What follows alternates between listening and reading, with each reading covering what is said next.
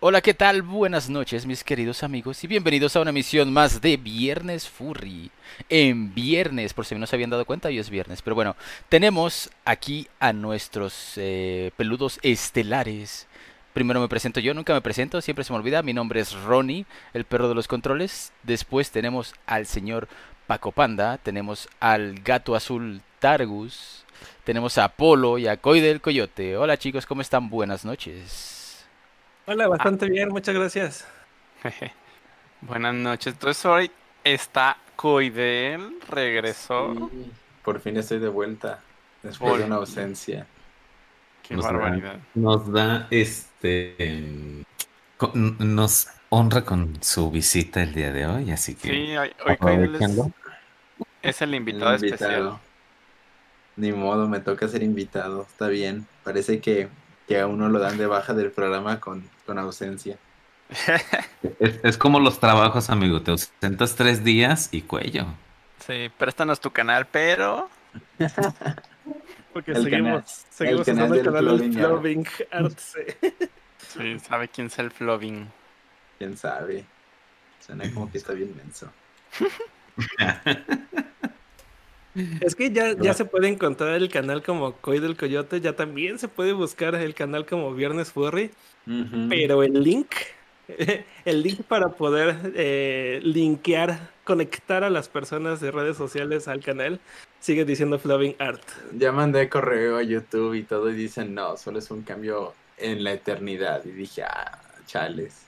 Ah, ya lo habías cambiado entonces. No, es que llegó un punto en el que YouTube te, por un- una y única vez te dice, ¿cuál quieres que sea tu enlace único y determinante? Y tú dices, ah, no manches, ¿sabes qué? Estaría bien padre que fuera este. Y lo pones, ¿no? Y, y ya, ahí se queda para siempre, eh, no te dejan cambiarlo después. Eh, hay un youtuber bien famoso, no me acuerdo si es alguno de los amigos de Whatever Tomorrow o eso, que su canal es una tontería así, pero grandísima, que dice cosas como Goku 35, algo así, porque lo puso en su momento así y después ya nunca lo pudo cambiar. Es Vegeta 777, ¿no? No, no, no, no, no, ese sí se llama así. Él, él se llama así como que Goku Killer 69, algo así, no sé. Está bien tonto el nombre. Y, y así se quedó para siempre. Luego, si alguien en los comentarios sabe quién es, porque recuerdo que eso se hizo como meme hace unos años, pues que ahí lo digan aquí en los videos. Pero sí, no soy el único que sufre de esto. Algo así me pasó, de hecho, a mí con, con el nombre de, de Paco Panda. Ah, el Twitter, ¿no? No, no, no, en general. Ah. En general el nombre de Paco Panda es que eh, de- así cuentas de antaño que de Neopets y de DeviantArt. Cuando apenas abrí mi DeviantArt, que dije voy a subir mis dibujitos aquí. Todo, todo era Paco Panda o Panda Paco. cualquiera de los dos. Y de pronto entro al fandom y me quiero llamar eh.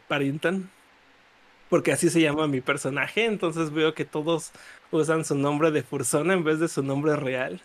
Y entonces pues yo me quiero ver, quiero integrarme, hacer el, eh, hacer el chico cool que también usa su, el nombre de su Fursona como, como su nombre. Eh, pero pues nadie ya me conoció como Paddington. Yo me presentaba, eh, ah, hola Paddington, este, ¿tienes galería? Sí, es Panda Paco. Ah, eres Paco. Oh, vaya. Hola Paco. Y ya todos me decían Paco. Y ahorita ya me quedé totalmente con el Paco. Es mi nombre real, pero estoy demasiado a gusto con él. O Es sea, como tu nombre artístico de tu fursona. O sea, se llama Paddington, pero su nombre artístico es Paco. Sí, sí, podría decir que sería como el nickname de Paddington, porque Paddington es muy largo. Es muy largo y qué bueno que no me quedé con eso. o sea, que- qué bueno que no me conocieron con eso. Porque si es muy largo y no hay como una forma bonita de hacerlo corto, que sea. Parín. Pues, siempre, siempre como que el Parín me recordó a Paris Hilton, no sé. No, no, no, Parín. nada. Sí, de hecho es un nombre de algo complicado de como que acronimar. Bueno, de más bien de hacer como corto, de acortar. Ujú. Así como Bien. Coid, Coy, Ajá. Ándale. Targus, No, coi- Targus. par. perra. Oigan, pero ¿saben qué? Apolo, Polo. Ajá, Sí. Polo. Paul. Apple. Paul también. Oigan, pero ¿saben qué? No terminamos de presentarnos. ¿Cómo que ¿Esto no? es fake o no?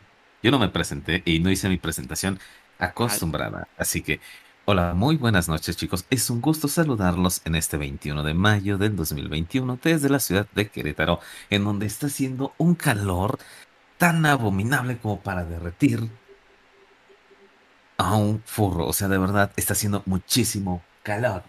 No sé Podía, cuándo- podía, apostar, podía apostar una de dos. Que tu presentación iba a hablar sobre, sobre qué rápido pasa el tiempo y que ya estamos en mayo. O que ibas a hablar del clima. y no me equivoqué. Alguna de esas dos tenían que ser. Alguna de esas dos. Es que, perdón, mira, hay veces en las que el clima está súper rico. Ayer estuvo delicioso. El, el clima estuvo exquisito para dormir. O sea, de verdad. Pero hoy sí está, la verdad, un poquito más. Falta la Um, pantalla verde, poner a Polo de traje y hacerlo de meti- meteorólogo. Ándale. Ya, ahora ¿Cómo? sí, de que cada que empiece el Viernes Furry, po- apareces tú en pantalla verde. Muy buenas tardes, chicos de Viernes Furry. Estamos aquí viendo cómo en la zona metropolitana de Querétaro tenemos unos vientos fuertísimos. Y te pone, Pero, pero te llevas tu corbata de color verde para que también se vea bien cool. Para que se vuelva transparente. Sí. Qué buena transparente. Sí, Ah, Apolo, bárbaro. Apolo es, el, es la representación del buenas tardes, noches ya. Ándale. Sí. Mm, ese, ese no lo he visto o no lo recuerdo. No, es, es un, es un clásico de, de la socialización entre vecinos. Ok.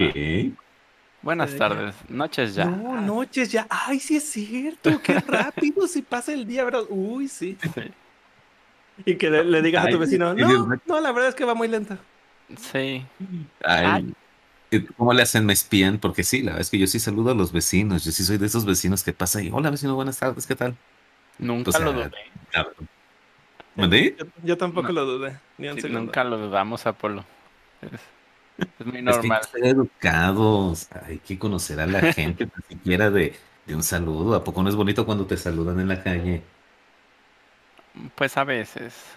Pero supongo que a algunas personas menos extrovertidas no, les, no siempre les resulta bonito.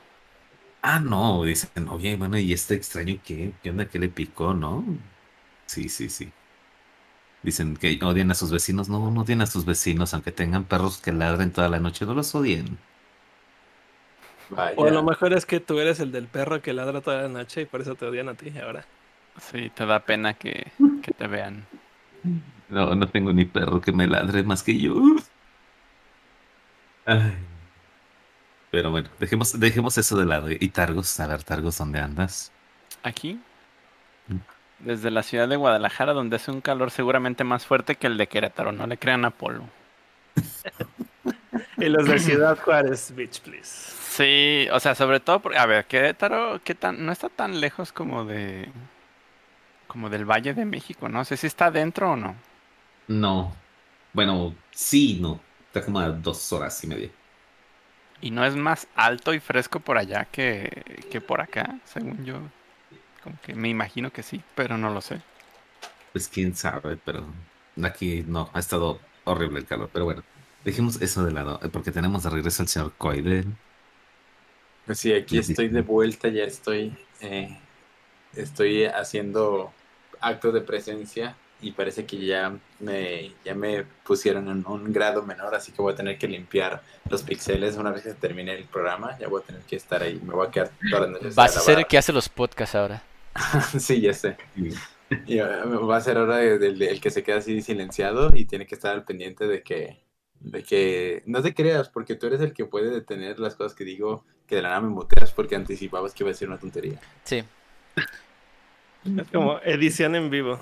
En vivo. Entonces, Así como en muchos podcasts, de hecho no sé si, bueno, cuántos podcasts escuchan, eh, pero hay muchos que se nota que de pronto este, ahí como que cortaron y, y pasaron a otra cosa. Es como que, mm, qué curiosidad saber qué es lo que cortaron. Aquí no se puede hacer eso porque estamos en vivo. Pero Ronnie nos conoce tan bien, tan bien, que dice, ya, ya dice en su mente, va a decir esto y mutealo. ¡Ay! Edición en vivo. No, tam- tampoco soy tan bueno. Eso solo Edición cuando, cuando tenemos un guion tan bien hecho que sí, sí puedo anticiparme, pero ahorita no. Como de, miren, aquí van a meter la pata. Yo sé que sí, entonces voy a estar al. Es más, los vas a, los vas a silenciar de antemano y ya después de la primera ronda, bueno, ahora sí, chicos, repítanlo, pero sin decir esto. Pongo musiquita de problemas técnicos. Sí. Oye, hablando de eso, ¿qué pasó con el con el ¿cómo se llama? Party Box, ¿cómo se llamaba esa cosa? Jack. De los soniditos. Ah, el... Bueno, la caja de sonidos. Ajá, ¿sí? ¿Sí la has usado? ¿Sí funcionó? No, ¿verdad? No, no la he usado. Está complicado. Pero está divertido, hay que conseguir una que funcione. Y que de pronto digamos algo chistoso y las risas pregrabadas. Sí, Sí. como de programa de, de comedia de los 80. Bueno, de hecho, pues creo que todavía los hacen así, ¿no? De pronto se les Sí. antoja. Porque también Sí, hay, programas, dispositivos muy pros que tienes así unos botones físicos a un lado de ti y cada que lo presionas suena un sonido en específico. Dispositivos muy pros que hay que... Hay que comprar y que son que hay que caros, comp- sí. La ¿Qué consola de audio, ¿no? Sí. Una consola de audio, pues empiezan como en... Bueno, si quieres una que tenga, que puedas pre- ponerle presets de sonidos y de todo eso, si están como, si empiezan con 4.500 pesos, 5.000, que son como 250 dólares. Cierta, lo más barato que vi una fueron 3.700 pesos. Ajá. De hecho, espérame, voy a hacer un pequeño disclaimer. Eh, ya encontré una opción en la que puedo poner como un subenlace, así que si pones www.youtube.com diagonal del peyote, funciona ese link y te lleva al canal sin necesidad de utilizar el viejo link. Y si queremos usar Viernes Furry.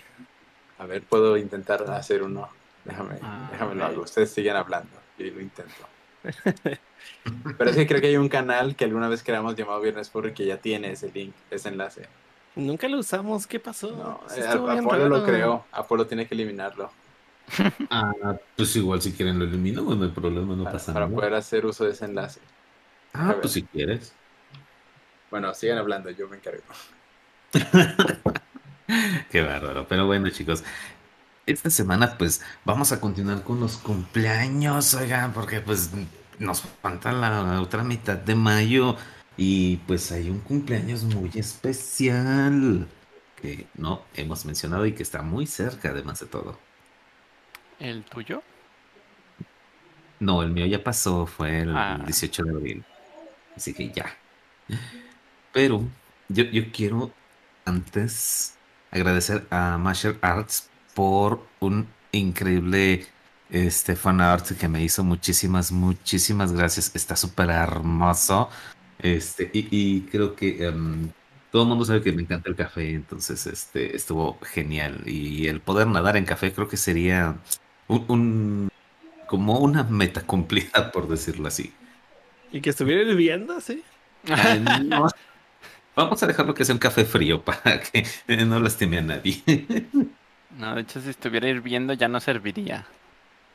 Ya estaría quemado. Sí. Sí. No, no, no, no, no, por eso no. Pero es Pero- un baño calientito, dice, de café. Sería Bueno, más no, como, no. un- como de esos hot tub, ¿cómo se llaman? ¿Una tina? Sí, cuando es como uno, como un, como un jacuzzi, Ajá, pero que sí. es como muy, muy caliente. Ah, honesto. Termal. No, O sea, Sí, termal es otra sí, sí, sí podría ser, ¿no?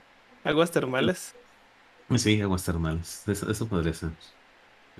Pero bueno, tenemos a Perry Dávila que cumple, eh, que cumplió años ayer, el 20 de mayo. Espero que te la hayas pasado muy, muy chido comiendo pastel y helado. Ahora que tal- que dice su cumpleaños. Feliz cumpleaños, Perry Dávila. Me desconocía de ese hecho. Bueno, yo puedo dar el siguiente. Alberto Mendoza, hoy es tu cumpleaños. Muchas felicidades, un abrazo muy, muy fuerte. Sí, qué bueno que cumple años en... Qué bueno que cae su cumpleaños en viernes, como que siempre está chido, ¿no? Puedes decir, ay, lo festejo y tengo el, el fin de semana para descansar. Aunque creo que mucha gente realmente prefiere mover, o, o no sé si ya es cosa más de... de reciente, pero mucha gente prefiere celebrar ya en sábado, ¿no? Creo que los últimos cumpleaños que he celebrado antes de la pandemia, cuando sí se celebraban, nunca caía, o sea, nunca lo celebraba el mero día, siempre lo hacía como un fin de semana. O sea, lo movía todo como si fuera día de asueto. Entonces, pues a ver qué, qué le toca. Ya nos no me- dirá si Ya no me acuerdo cómo era la vida en ese entonces. ya no, No, ya se borró el cassette. ya pasaron tantos años. Si no más ha pasado un año. No es cierto. Yo sé que se siente más, pero no más ha pasado un año. Tenemos ¿Un año? también. Sí. Tenemos también a Fire, dice que cumple años el día 27 de mayo. Fire. Fire es, es Fire Fueguitos, el que juega a Super Animal Royal conmigo. Yo creo que sí. Yo creo que sí. Fire. Y pues ¿Quién- está Dax, que cumple años el 29 de mayo, que es Yamero. Dax. Un saludo muy fuerte, Dax. ¿Será pariente de Drax, el de los Guardianes de la Galaxia? No creo. Lo dudo mucho. A ver, y que Targus diga el último cumpleañero del mes. Ay, favor. sí. Bien, bien. De mí para mí. Bueno, a ver, Paco, Sí. Paco. El 30 de mayo cumple Targus. ¡Eh! Qué padre. Fíjense que es bien curioso porque el 30 cumplo 30. Oh, mira. Entonces es como un match. Chido. Es bien raro. Es algo que solo pasa. tercer piso. Es, es algo que solamente va a pasar una vez en la vida. Exacto. Como bienvenido al tercer piso. Sí. Eso pasó conmigo el, el- cuando cumplí 19 años. Era 19 años, el 19. Oh. Hace Es- tanto tiempo. Oye, pero va a ser bastante conveniente entonces. No sé si ya viste que aquí en México ya van a, va- a empezar a vacunar de 30 a 39 años este, en julio. ¿Ah, sí? julio. Sí, Sí. ¿En serio? sí, de 30 a 39 ya va- van a empezar a vacunar en julio y agosto. Así que ya te va a tocar Targus. Ya me Sí. adelanté. No. Y de 29 para abajo ya va a ser septiembre y octubre. Ya por fin. Sí, ya, ya pronto espero que, que todos tengan acceso a eso que... Pues sí, a lo mejor se ha sentido como que no ha sido ideal la distribución de esas cosas, pero yo siento que de, un- de alguna manera u otra sí ha, sí ha habido como un impacto positivo, ¿no? O yo he visto que, que las cosas sí van mejorando y eso me, me alegra cada día un poquito más. Eh, esperemos que así siga y, y no de pronto se nos voltee la, la situación otra vez para, para lo que ya, ya pasamos y que esperemos que se quede atrás mucho tiempo. Y que como que la gente piense que ya tenemos la vacuna, ya somos inmunes y fiesta sin, sin cubrebocas. No, eso está feo. Ojalá y no. No, por favor, síganse cuidando muchísimo. De hecho, pienso que el cubrebocas no es una mala costumbre. De hecho, es muy, muy buena. Ojalá y se quede para siempre. Pues ya Sí. ves que en, en Japón lo, lo usaban incluso antes de, de que existiera la pandemia y de pronto ve- siempre se veían así como muchísimas personas en la calle caminando con cubrebocas siempre. Sí. Y es que lo, lo curioso es que ahora que, pues de vez en cuando, si, si uno tiene que salir, pues llevas cubrebocas, te cuidas y todo. Pero no he tenido gripa en más de dos años. Sí, de veras, yo tampoco me he enfermado de gripe. Y así de, ¿qué está pasando? Ah, Sí, sí, se- se bueno, nota. No sé, yo sí he sentido que me he enfermado en esto, en este periodo pandémico, como que no sé si ha sido psicosomático, pero sí ha habido días en los que digo como de, oh no, lo tengo. Y después resulta que no, pero pues sí es como de, ah, bueno, fue alguna gripa por dormir con el ventilador o alguna cosa así. Yo me acuerdo como antes de la pandemia, cuando no estaban estos hábitos, como los que decía Ronnie, de que, o sea, pues usábamos cubrebocas y, y nos enfermado en un ratote. Me acuerdo una vez que nos juntamos un crayolitas donde yo fui una bomba, dos veces he sido una bomba biológica. me acuerdo que fuimos a un crayolitas y yo, yo me estaba sintiendo medio mal, pero no sabía que tenía gripa. Lo descubrí al día siguiente. Y creo que como tres personas, Anju y otras dos personas se, se enfermaron de gripa. O la famosa con furor. La, la de Lafayette, que tuve que tomar antibi- antibiótico para, para poderme sentir bien durante el evento. Y, y supe que muchas personas también les dio gripa. No, y es que eso era bastante común. De hecho, sí tiene como un. Tenía como un título de que muchas personas se terminaban enfermando después de una convención. Le llamaban con, con crud. Ajá. ¿Y cómo sería? ¿Traducido sería cruda de convención? Es que se me hace raro porque no es como una cruda alcohólica. Ajá, no es como como- la, La la resaca. interpretación que tenemos de la palabra. Pues es que supongo que tiene sentido que se llame resaca porque es como una consecuencia Sí. de la exposición a un montón de gente, porque una exposición a un montón de gente hoy y hace 20 años es lo mismo, o sea, aunque digamos que ahorita ya es como de, ay, no hagan reuniones masivas porque bueno, la, que- la cantidad de personas, shalala, sí, es un riesgo, pero ese riesgo siempre ha existido, o sea, lo que pasa es que antes no éramos conscientes de, de él. Es algo que, que la pandemia nos vino como a, A educar. a- sí, a, a mentalizar, a meter así, al grado de que no sé si a ustedes les pase, pero yo ahora veo películas, eh, veo películas o cosas de la tele que son nuevas, así como de, ah, mira, este lo acaban de, es algo nuevo, es, es una serie nueva, la estoy viendo y estoy viendo un montón de gente en esta serie, en esta historia, reunida en este lugar y sin cubrebocas, y me resulta chocante. Me resulta chocante verlos así porque es como de por qué no se están, por qué no tienen la cara que le- este, eso está muy raro, es como si no tuvieran ropa. No tan grave aún, pero siento como una sensación ligeramente similar, como de que algo está, está mal. Y es como, ah, pues es que en su mundo no existe, no existe este problema. Pero en realidad, pues siempre ha sido, siempre ha sido un tema. El, pues se ha demostrado, ¿no? Si alguien está hablando, suelta mucho aliento. De hecho, pensaba el otro día como una cuestión, si hay gente aquí que fuma o que convive con algún fumador, eh, pues el uso del cigarro eh, su- en su propósito es inhalar el humo y después exhalarlo. Entonces el hecho de que haya humo alrededor de una persona que está fumando, quiere decir que en, o que lo estés respirando, quiere decir que en un mayor porcentaje ese aire que estás respirando y que detectas con humo es aire que de hecho pasó por los pulmones de, de esa persona, o por lo menos por la boca de esa persona, ¿no? Es Como si estuvieras in- eh, inhalando su interior. Sí, o sea, estás, estás dándole una segunda pasada al aire que ya pasó por esa persona. Y con la... así, Ujú. así de fácil es como podrías interpretar darle una segunda pasada sin sabor a la gripa de una persona.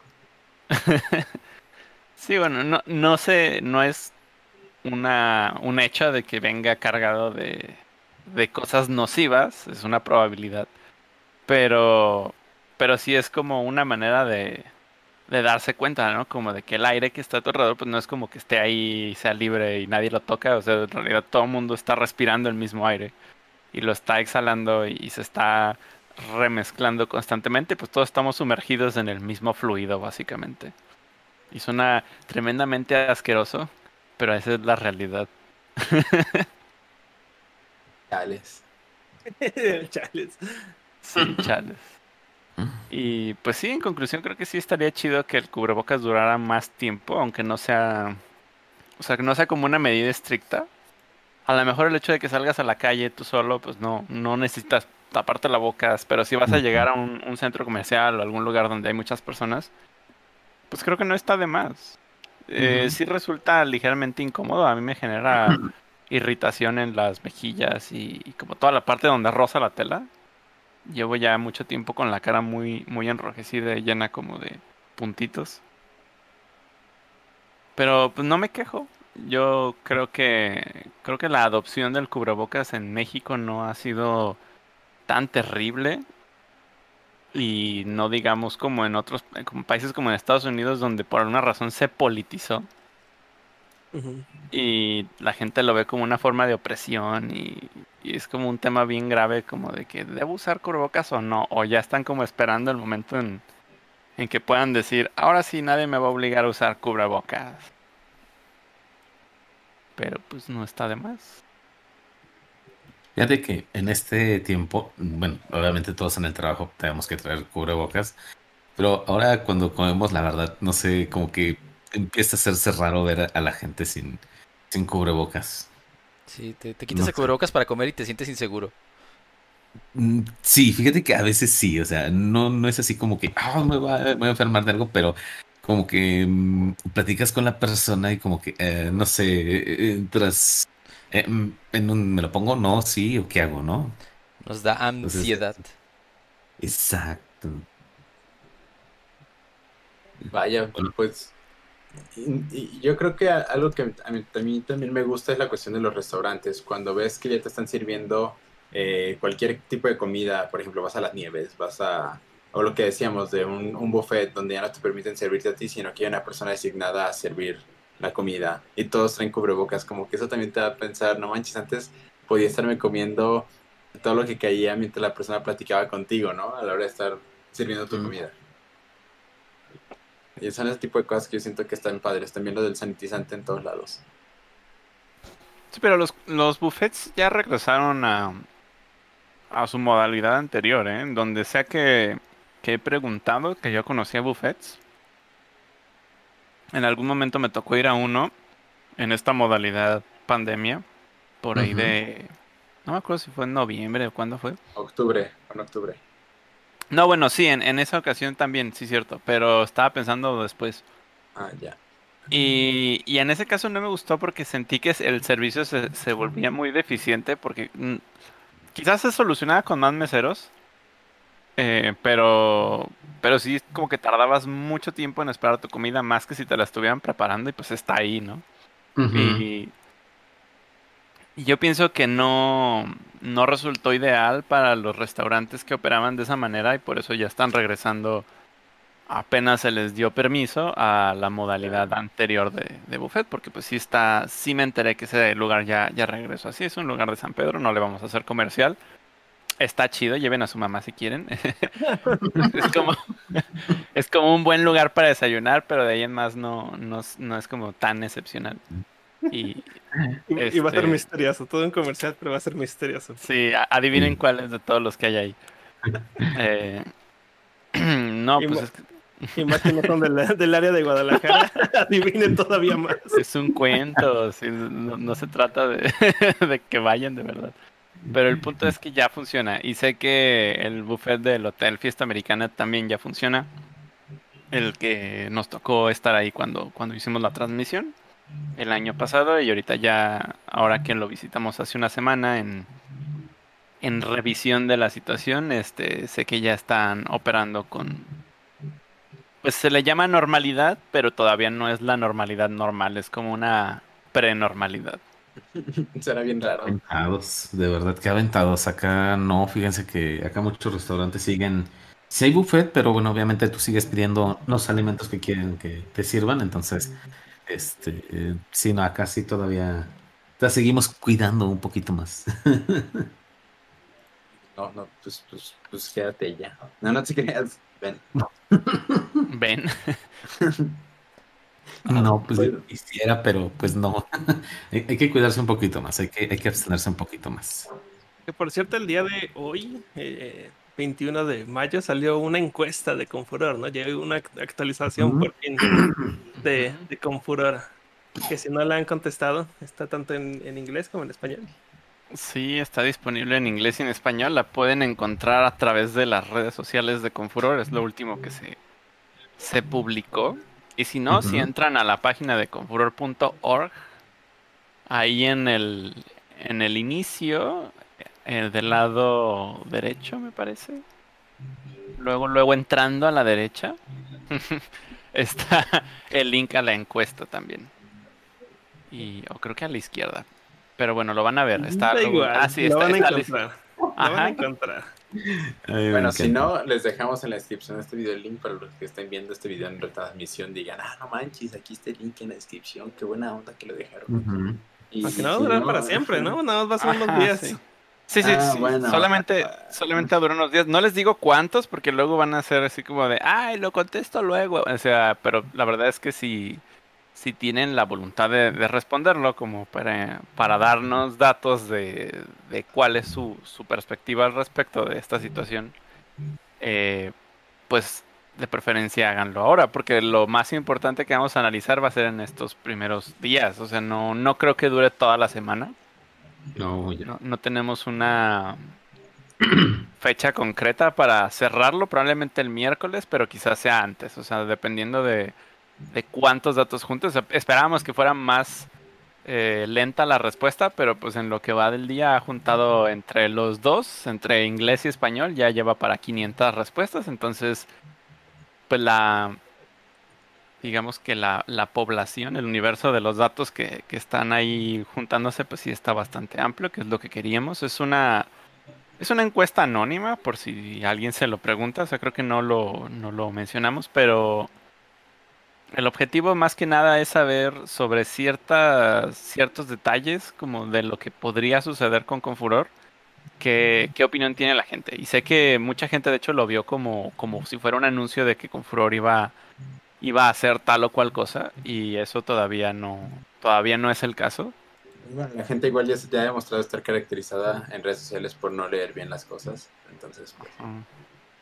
Sí, creo que, creo que vale la pena aclarar de que no, ahorita no estamos en, en posición de asegurar que Confuror va a tener un, un evento presencial. Estamos queriendo conocer cómo sería la, la recepción de eso. Eh, en parte porque sabemos, o sea, porque no, no nos parece muy clara la situación. O sea, simplemente de voz y simplemente de observar nuestro entorno, vemos cuestiones muy divididas y se están, se están este, comprobando en la, en la encuesta a, a este, a estas alturas, en esta pues etapa muy temprana de recolección de datos se ve que las, las respuestas sobre, sobre la asistencia a un, a un posible evento presencial sí son bastante, bastante divididas. Está muy, muy, muy equilibrado. Aunque sí se inclina más porque la gente sí quiere, sí quiere que suceda un evento así. Y yo lo entiendo porque pues ha pasado mucho tiempo. Y, y, pues parece ser que, que la gente ya, ya quiere regresar a eso y, y hay un cierta, yo siento que hay una cierta posibilidad de que suceda en buenas condiciones, pero hay varias cosas que la gente tendría que, que tomar en cuenta sobre lo que podría suceder y es que bajo ninguna circunstancia haríamos un evento similar al del 2019. O sea, en todo caso va a haber cuestiones muy distintas este año, por lo menos, eh, que quizás no resulten eh, del todo cómodas para todo el mundo, pero pues eso es lo único que se puede hacer en caso de que sí quisieran tener un evento eh, presencial de pues relacionado con Confuror. Y, y pues sí serían, sí serían limitantes que, que pues serían incluso complicadas de llevar a cabo, pero pues van a tener que ser obligatorias y bastante, hacer bastante hincapié en ellas, así es que eso es algo que, que esperemos que pues sí, si se llega a dar la, la situación de que se llegue a, a dar ese evento, eh, pues sí va a haber como, como que apegarse a esas normas de, de maneras muy estrictas y, y, pues no hay vuelta de hoja, ¿no? Pero Sí, pues todavía, todavía estamos revisando eso, o sea, sé por lo menos ahorita con las últimas pláticas que hemos estado teniendo con, con, el, con el hotel y, y en general con el staff, hay, hay como muchos caminos abiertos ahorita y todos lucen bien. Y no hay como tanto problema por que suceda una cosa o o la otra. Por eso también es que abrimos el espacio para la, la opinión pública, para saber pues la gente en sí qué quiere, ¿no? Y sí, sí ha habido, siento que las opiniones en contra de que se realice son un poquito más incisivas, son un poquito más como... Se sienten un poquito más como un reproche, como de que no, como creen que quieren hacer esto, o sea, y yo lo entiendo, porque a veces suena suena como, como ridículo. Eh, querer pensar como después de tantos meses de encierro y que nos están diciendo encierro, encierro, encierro y que alguien proponga ¿y si salimos? Sí suena raro, pero eso va a suceder en algún momento. O sea, lo estamos Vamos. diciendo ahorita en mayo, pero estamos hablando de algo que va a ocurrir hasta octubre en todo caso. Y si no ocurriera en octubre, ocurriría hasta dentro de otros 12 meses. Pero sí, pero eso hablando de Confuror, pero otras, otros eventos, otras eh, cuestiones sociales van a ocurrir. O sea, estamos hablando de que en junio, junio, julio, no, es en julio, ¿verdad? Va a haber elecciones. Y la gente va a estar saliendo a votar y es una, y es una obligación social. ¿Y qué medidas van a implementar? No las tengo claras yo. Pero es algo que va a ser una invitación a salgan de sus casas. Y muchas otras cosas van a estar ocurriendo en estos meses en donde va a empezar a haber invitaciones de pues sal de tus casas, intégrate a la sociedad, tratemos de, de reconstruir el mundo que se está medio apagando. Y pues son cosas que van a ocurrir tarde o temprano. Y nosotros vamos a sentir esa incertidumbre porque llevamos mucho tiempo encerrados y estamos esperando que, que en algún momento alguien nos diga como de, oye, ya, ya, este, ya no hay nada, ya no hay virus. Pero creo que eso no va a suceder realmente. O sea, creo que la gente va a empezar a adoptar su vida normal y se va a notar que ya no hay consecuencias en aumento de contagios y simplemente eso va a ser lo que nos demuestre que, que ya está todo bien. Porque igual si ahorita analizamos las gráficas de pues de lo que ha estado reportándose como casos nuevos, en promedio va en descenso. En casos diarios es, siempre es una oscilación porque pues el contagio así, así, se, así se comporta. Eh, al menos en Jalisco, con los datos que tenemos de Jalisco, hemos visto que pues ha bajado muchísimo, muchísimo el promedio de, contagios diarios. Y pudiera ser que pudiéramos pensar, como malamente, como de esos datos quizás vengan mal, quizás no reflejen la realidad, pero sí creo de manera personal que la situación hoy en día es mucho mejor que la situación que nos tocó vivir hace un par de meses. Y todo esto lo digo no con el afán de defender alguna postura como de sí, debemos ya de hacer eventos y salir de, nuestros encierros y arriesgarnos. No, no, yo creo que no, para nada. Eh, a mí personalmente me gustaría eh, conservar la idea de tener un evento en línea, eh, permanecer todo así, pero pues sé que hay. Sé que hay gente que, que ya quiere algo diferente y por otro lado también hay como ciertas necesidades que el evento tiene que cumplir. Y ahí es donde, donde nos ponemos como en jaque, ¿no? Donde tenemos que cuestionarnos estas cosas y a veces no, pues de hecho no resulta nada fácil. O sea, ha sido como una carga emocional muy fuerte eh, tener que, que pensar en, en estas cosas. Eh, y en qué consecuencias puede tener de, de forma personal o, o, en general para la vida futura de, del evento. Pero pues lo que vayamos a hacer yo creo que, que en ningún momento va a ser eh, pensando o más bien sin pensar en, en la salud y en la en el bienestar de la, de la gente que asista. Así es que si llegamos a hacer algo presencial, créanme que va a ser algo muy, muy chiquito. Y va a ser, va a estar muy restringido respecto a quiénes pueden estar ahí presentes y en qué condiciones. Entonces, pues si hay gente ahorita imaginándose que con furor va a regresar tal como se vivió en 2019, eso pues quizás este año definitivamente no. Pero lo que sí es un hecho, cuando la gente pregunta como de va a haber con furor, pues sí va a haber con furor, va a haber alguna forma de con furor, así como en 2020 existió nuestro evento en línea, pues eh, ahora queremos hacer algo incluso un poco más, más amplio, pero pues sigue siendo como, sigue siendo con furor, o sea, no, por el hecho de que sea en línea no, no cuenta como convención.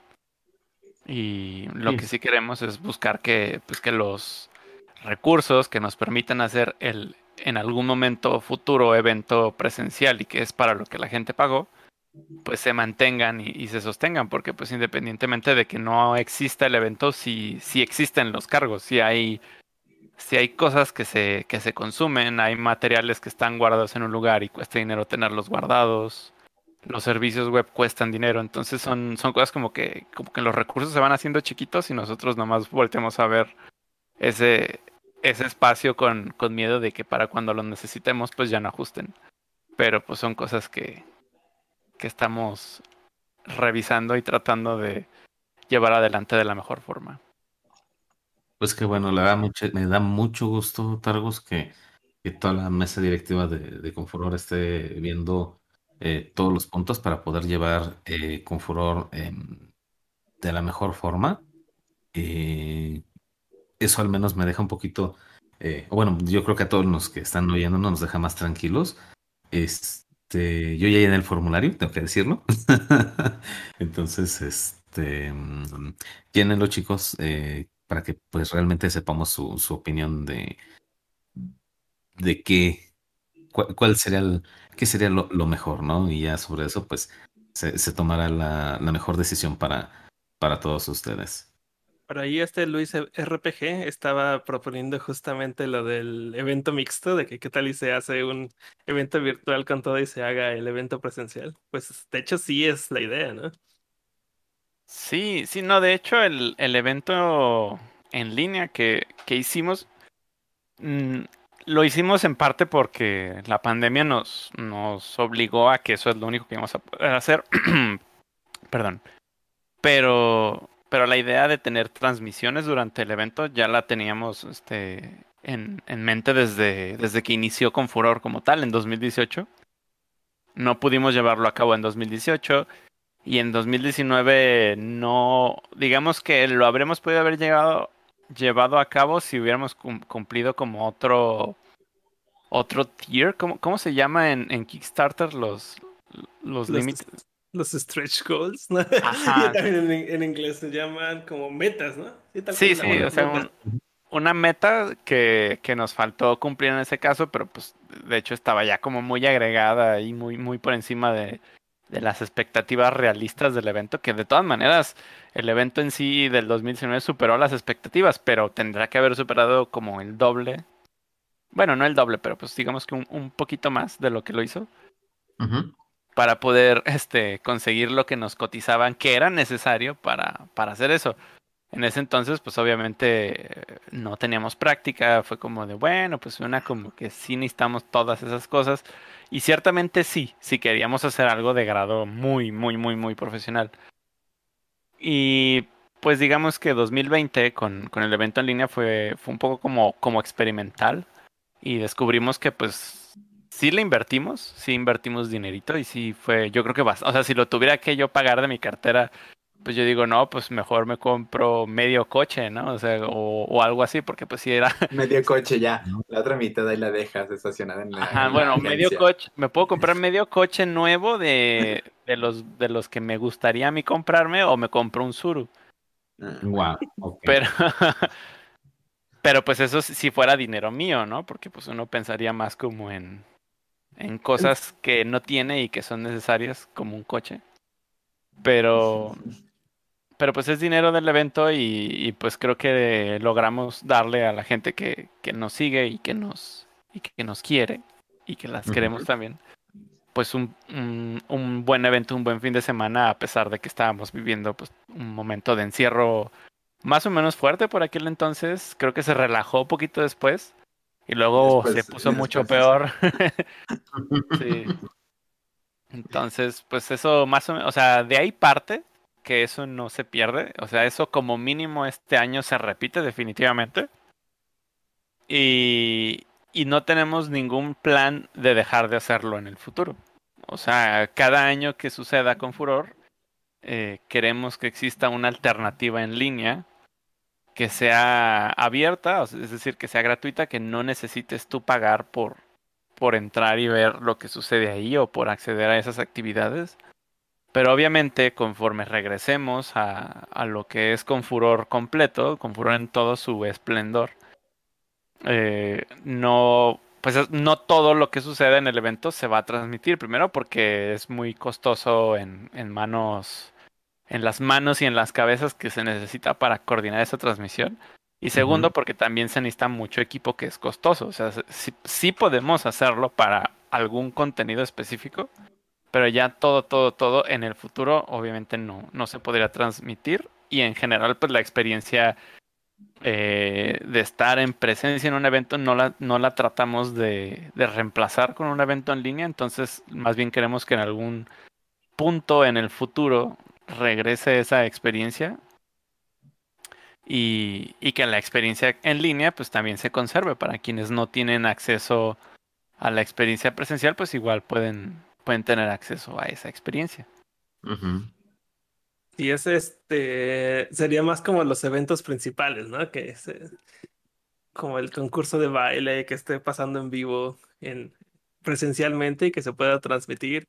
Pero por ejemplo, creo que sería este ya más costoso y poco productivo si de pronto se empieza a hacer stream de un taller, ¿no? Y ves a la gente trabajando ahí. Sí, sí, o, o a lo mejor, o sea, muchas cosas son divertidas en las convenciones, muchas cosas que son divertidas en las convenciones ocurren como fuera de lo esperado, ¿no? Entonces, si ocurren fuera de lo esperado, es- resultaría muy difícil tener una cámara lista en todo momento para transmitir lo que está sucediendo. Entonces, no, o sea, sí suena muy difícil.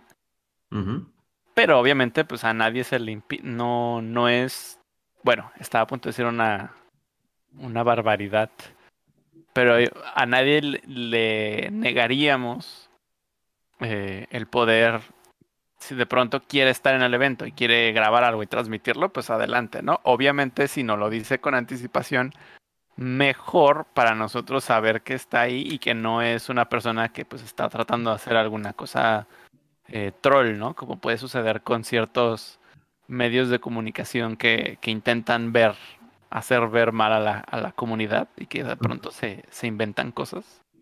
Pues un- una de las cosas que siempre hemos tratado de evitar que se aparezca, como que si de pronto llegara a Televisa a hacer algún reportaje o algo, ¿no? Lo hemos querido como, como rechazar, aunque no, no se ha presentado y, y lo más cercano a Televisa que hemos tenido en Confur es al perro Bermúdez. Pero pues fue una casualidad, entonces no. No. Por ahí no hay, no hay problema. Que Bueno, mi- medio incómodo, ¿eh? El perro Bermúdez como que dijo, ay, ¿en dónde me vine a meter? Sí, exacto. ¿dónde hicieron el evento? Que, que- Bueno, que- yo- quedaba perfecto para la comunidad. Es un perro. Ya tiene Sí, es un fursona. perro. Y es Bermúdez. No, bueno. No. Yo, yo solamente quiero una cosa de Confuror. ¿Qué Bueno, son dos. pero Una camisa. Quiero una cosa. Una Una camisa. toalla, una toalla personalizada. Sí, también. Quiero Una conocer. toalla del a- hotel. También me la puedo robar. No, no, no. Me... quiero conocer a Aliberto. Quiero conocer a Aliberto. ¿Aliberto? ¿Quién es ese? Ah. ¿Por qué quieres conocer a Aliberto? Porque está bien chido. Pero Aliberto es muy tímido, él no te quiere conocer, Apolo. No, Y va, también a va a huir apenas. Sí. Porque No, que- esperemos que tengas muchas más ganas de conocer a Yuri, yo no sé. sí. Yu- Yuri la zarigüeya. Ándale.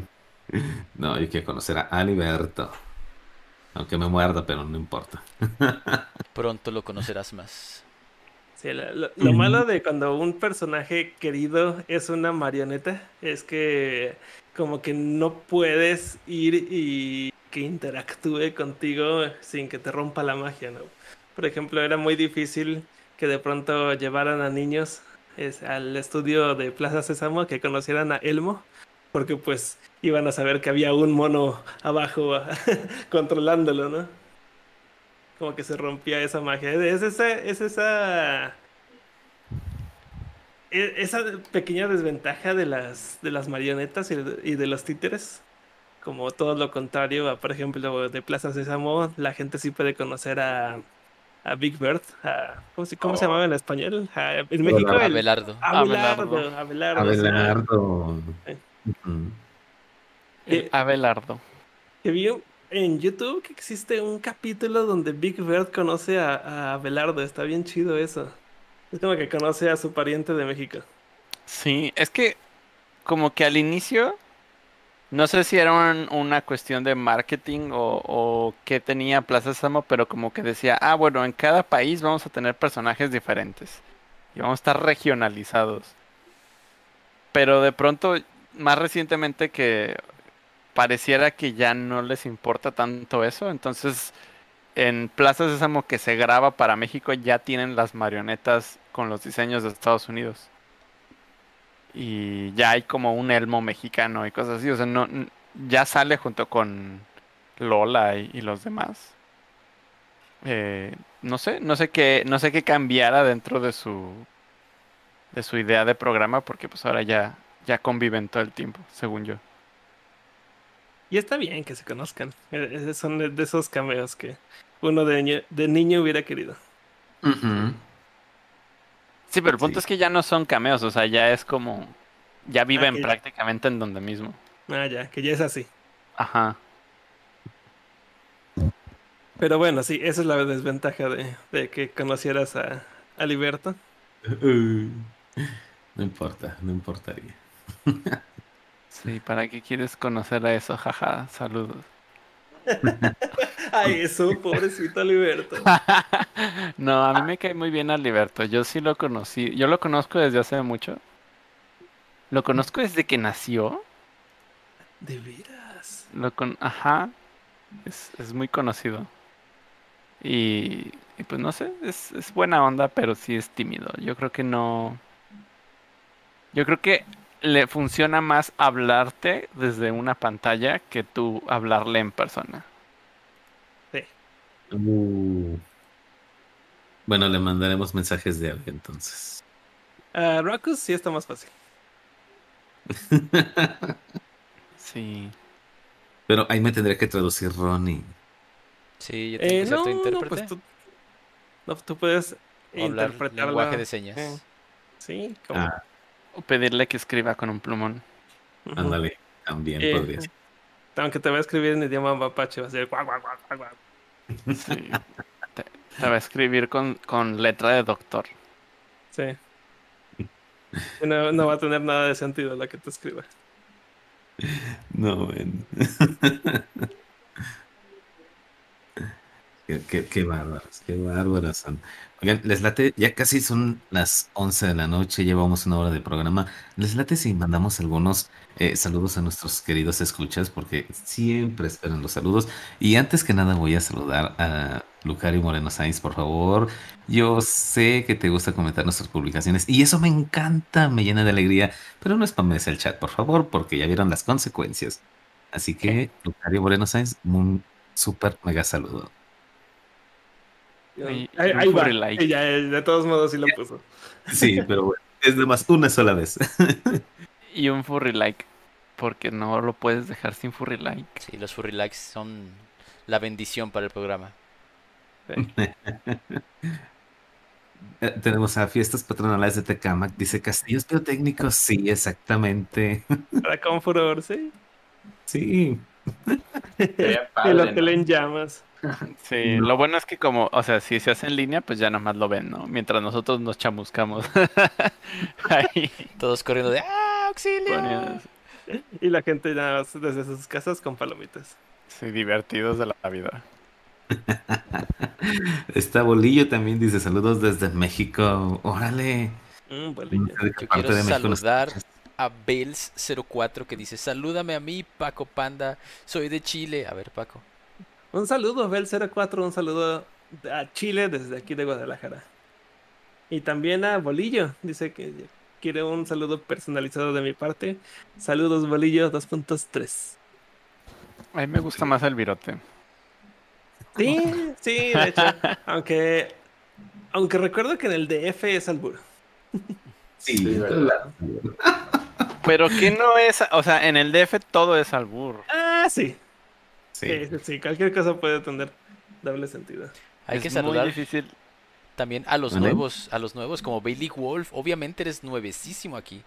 Nunca había Sí. visto Nunca su había nombre. escuchado- Ni yo, ¿eh? También tenemos a Guillermina Trejo también, muy nueva. ¿A quién? Justamente, justamente iba a decir eso, Guillermina Trejo, como si fuera así de que, ah, jamás he estado aquí. Sí. Entonces, muchas gracias por siempre estar aquí, Guillermina. Sí, gracias. También por, lo, por el dibujo que nos hiciste apenas a Ronnie y a mí, muchas gracias. Sí, muy bonitos. Váyanlos a ver ahí en el Twitter de ambos o en el de Guille.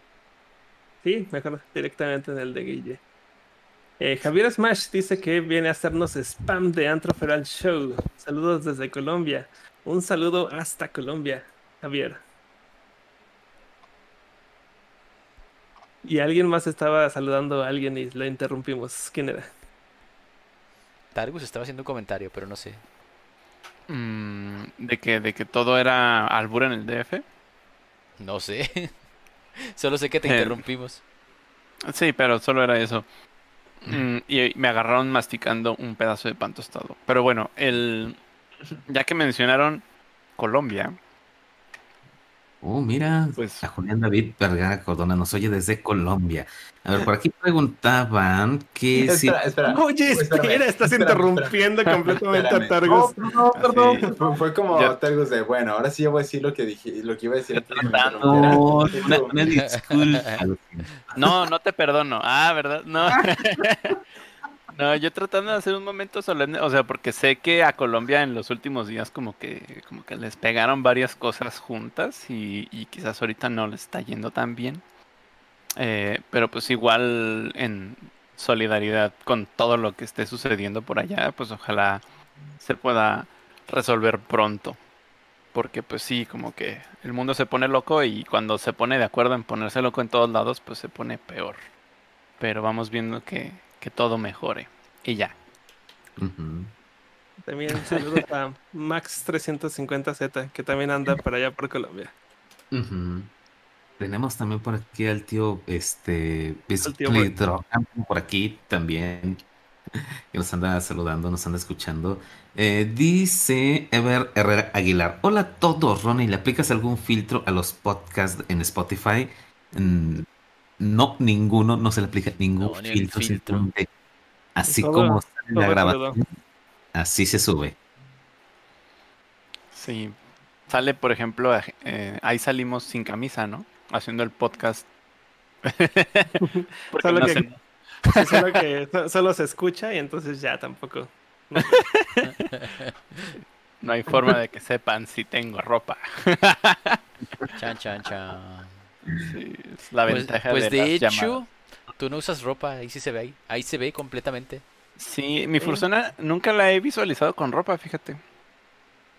Y sí ha sido un problema como, como que digo, bueno, no creo que ande de indecente toda la vida. O sea, creo que usa algún tipo de vestimenta y en general en su mundo usan ciertas vestimentas, pero creo que sus vestimentas no son muy abundantes como las de nuestro mundo.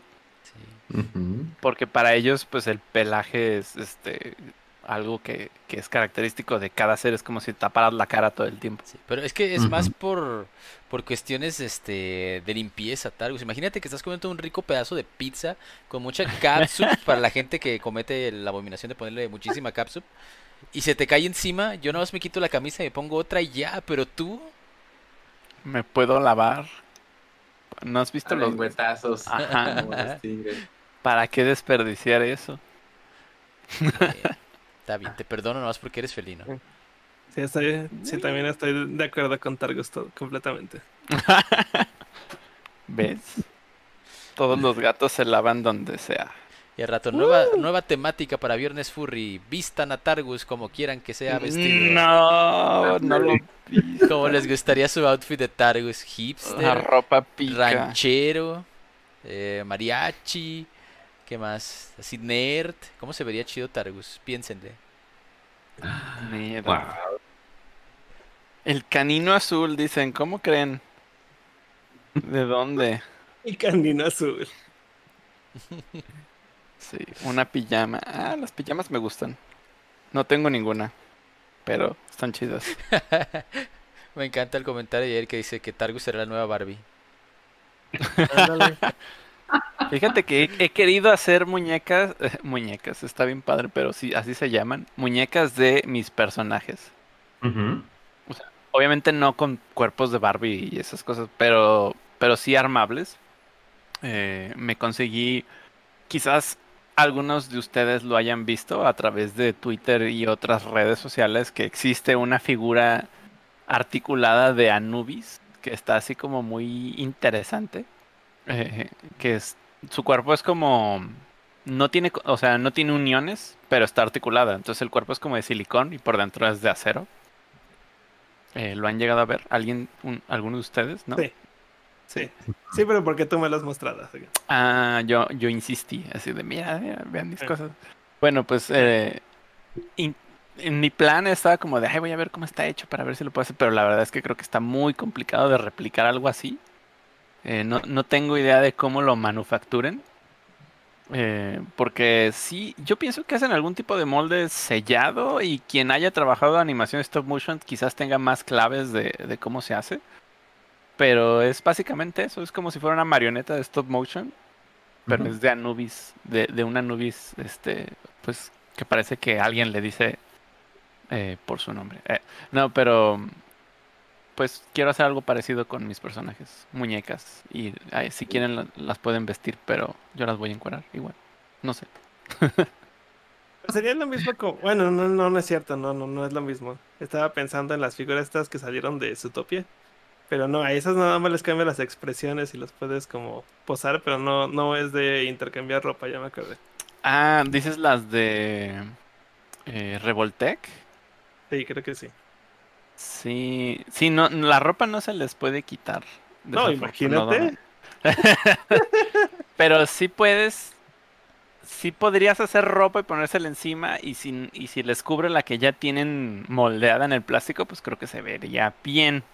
Pero si no, pues ahí es donde entra la manufactura personal de, de piezas. Porque también, ah, pues de hecho tú dibujaste el, el conejo que imprimí en 3D de articulado. Ah, sí. También con esa técnica quería intentar hacer algo. Y entonces quizás por ahí haga algo en algún momento de mi vida, ¿no? cuando, cuando tenga, cuando junte como las, las gemas del infinito, que son tiempo, Iniciativa. ganas, ajá, iniciativa y buenas ideas. O sea, pero como que tienes que juntarlas todas porque si te falta una no funcionan las cosas. Sí, todo tiene, todo tiene que machar. Igual este, como cierto conocimiento, aunque no, ¿verdad? Si tienes esas ganas, puedes eh, decidir aprender. Sí, fíjate que yo creo que muchas personas no hacen las cosas porque tienen miedo de que no saben.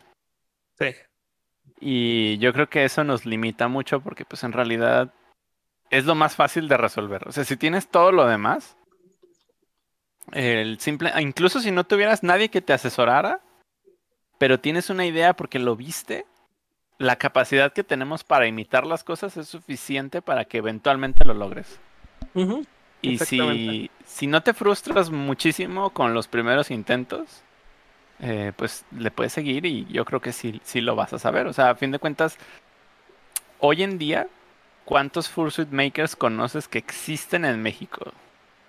Uf, ya son demasiados. Antes, antes los podíamos contar con, los- con una mano. De hecho, sí es cierto, ahorita son muchísimos y varias partes de México. O sea, te podría mencionar si quisiera en este momento a 20, fácil.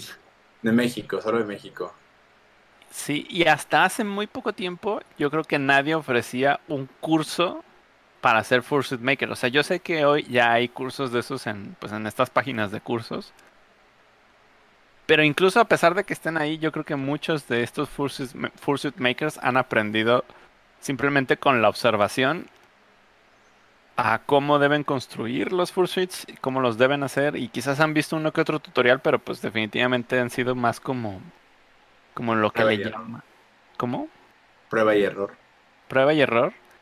Sí, prueba y error. Pero iba a decir lo que le llaman como de self-taught. ¿Cómo se dice eso? En español. Ayúdenme. O- ¿Cómo de, Ah, cómo- autodidacta. autodidacta? Autodidacta, que es como una cuestión que a algunas personas les aberra mucho el, el decir autodidacta, porque en realidad pues todos somos autodidactas, aunque vayas a una escuela. Tienes No la forma. autodidactía de estar en la escuela. Autodidactía, no, o sea, no, sino de que nadie te puede, o sea, aprender es un proceso que nadie puede hacer por ti. Ya. Y tú la puedes, autodidactía de aprender. tú puedes enseñarte algo a ti, a ti mismo, pero en sí no es cierto, o sea, porque siempre lo vas a aprender de otro lugar. Sí, exactamente. No es como que generas el conocimiento. Eso sería ser autodidacta, ¿no? Como que de pronto el conocimiento entra de la nada, de forma espontánea en tu cabeza. Y no es cierto, o sea, sí lo tienes que aprender de algún lado. Imitando. Imitando o viendo a alguien más, este, o que alguien más te enseñe, o tú mismo viendo cursos, leyendo. Pero de todos modos, como que eso del lo autodidacta puede que no exista ese concepto, más bien como que lo entendemos como que no llegó alguien y nos enseñó, que nosotros investigamos por nuestra cuenta. Pero de todos modos, ese, esa investigada eh, surgió de algún lado. Sí, y que hay referentes en el, en el contexto, ¿no? Dice Racy Red Panda, ¿y si invento algo nuevo? Y la pregunta es, ¿de verdad lo inventaste? Ujú. Hay, hay una frase que me gusta mucho que no me acuerdo. Voy a, voy a citar a María Antonieta, decía María Antonieta. Pero la verdad es que no sé si lo dijo María Antonieta. En mi memoria me acuerdo que sí. ¿La de los Casi. pasteles o la chilindrina? No, no, la de los pasteles. Sería la de los pasteles. Eh, decía algo así como de no existe nada nuevo, solamente lo que se ha olvidado. O sea que Oh. no se inventan cosas, simplemente se le olvida al ser humano que ya las tenía. Y esa es como una... A la gente que cree mucho como en la, en la tecnología del pasado futuro, mm, así como de que antes existieron civilizaciones más avanzadas que las civilizaciones actuales, pero se destruyeron y ya no sabemos nada de ellas. O sea, esa, la gente que cree esas cosas, pues esa- ese tipo de frases como que les encantan, porque luego hay, hay cosas que nosotros ha- hacemos o inventamos y después descubrimos que, ah, mira, parece que, que hay vestigios de que esto ya existía, como por ejemplo las baterías eh, químicas, ¿no? Hoy si agarras una pila, cualquier pila alcalina, AA, AAA, eh, por dentro el mecanismo de la batería eh, pues tiene un, tiene un electrodo sumergido en algún componente ácido y los electrones pasan de un polo a otro y ya tienes una corriente eléctrica y dices, órale, qué padre, ¿esto quién lo inventó? Y seguramente lo inventó alguien por ahí del siglo XVIII, XIX. Pero resulta que, que hace varios miles de años en Babilonia ya hacían artefactos similares y se descubrieron hasta no hace mucho tiempo, precisamente por la comparación de, ah, mira, estas vasijas que alguien se encontró, o, que se pudo haber encontrado alguien hace varios siglos, no significaban nada, porque durante mucho tiempo se olvidó de su utilidad. Pero ahora que las vemos y que vemos cómo están compuestas y qué, y qué restos tienen, sabemos que son baterías. Entonces no es que se no es que no se invente nada nuevo, es más bien como que se encuentran utilidades nuevas, o sea, se encuentran formas diferentes de usar cada cosa. ¿O no? Sí, también.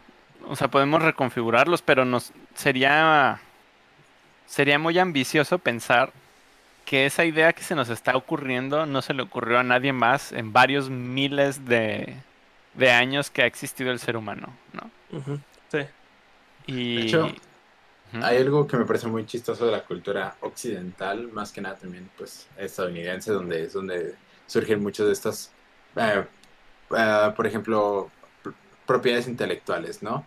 Eh, en China sucede de- donde hay una idea y todos los productores eh, de ese mismo nicho van a estar haciendo lo mismo pero de otro nombre, lo mismo y diferente, lo mismo pero, o sea, en cuanto a materia, pero no como, como propiedad intelectual. Y por eso es que surge esa cultura ya de que todo va a estar siendo copiado entre sí y eventualmente va a ser uno el que va a tener éxito y el que se va a estandarizar como que lo mejor. Si, si compramos como por ejemplo acá en Estados Unidos, donde alguien surge con una aplicación que hace esto, o alguien hace una empresa que hace esto y otra persona lo intenta hacer, de que ah, se demandan o, se está robando mi propiedad intelectual, no puede hacer eso y termina siendo como que un como que se, se, sataniza el hecho de que las cosas alguien más las quiere intentar o alguien más las quiere hacer.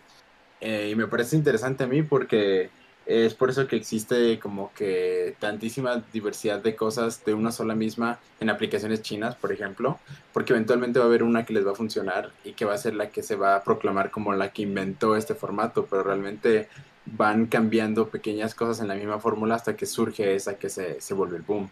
Y eso lo podemos explicar como TikTok, existieron como infinidad de millones de plataformas que hacían lo mismo, o hace muchos años como lo fue Vine, y antes de Vine te seguro que había algo similar. Este, y llega un punto en el que se empiezan a copiar y copiar y copiar hasta que una surge con una idea o un tweet eh, perfectamente eh, como que en el lugar correcto, en el momento adecuado, y surge esa aplicación que se, se proclama como la que hizo este forma, la que inventó este formato de, de expresar contenido, ¿no? Es algo que me parece chistoso.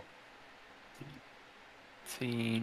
Que yo, yo soy muy boomer y no entiendo a TikTok. No, ni yo, pero su- eh, estuve leyendo de estuve leyendo de cómo es esa cultura de el plagio y que en China está súper eh, bueno en, en China y en varios varios países asiáticos el plagio como tal no existe solo existe hacer las cosas que ya existen mejor Mm. y así A mí me gusta en ese sentido una cosa que dijo una escritora eh, cuyo nombre pues no, no creo que sea muy conocido, muy reconocido. eh, tampoco yo me acuerdo del mismo, pero estaba escuchando un podcast de ella y alguien le, le consulta como de cómo puedo, no recuerdo bien la pregunta, pero tenía que ver con el valor de las ideas, como de cómo puedo cuidar mis ideas o, o vale la pena hablar de mis ideas.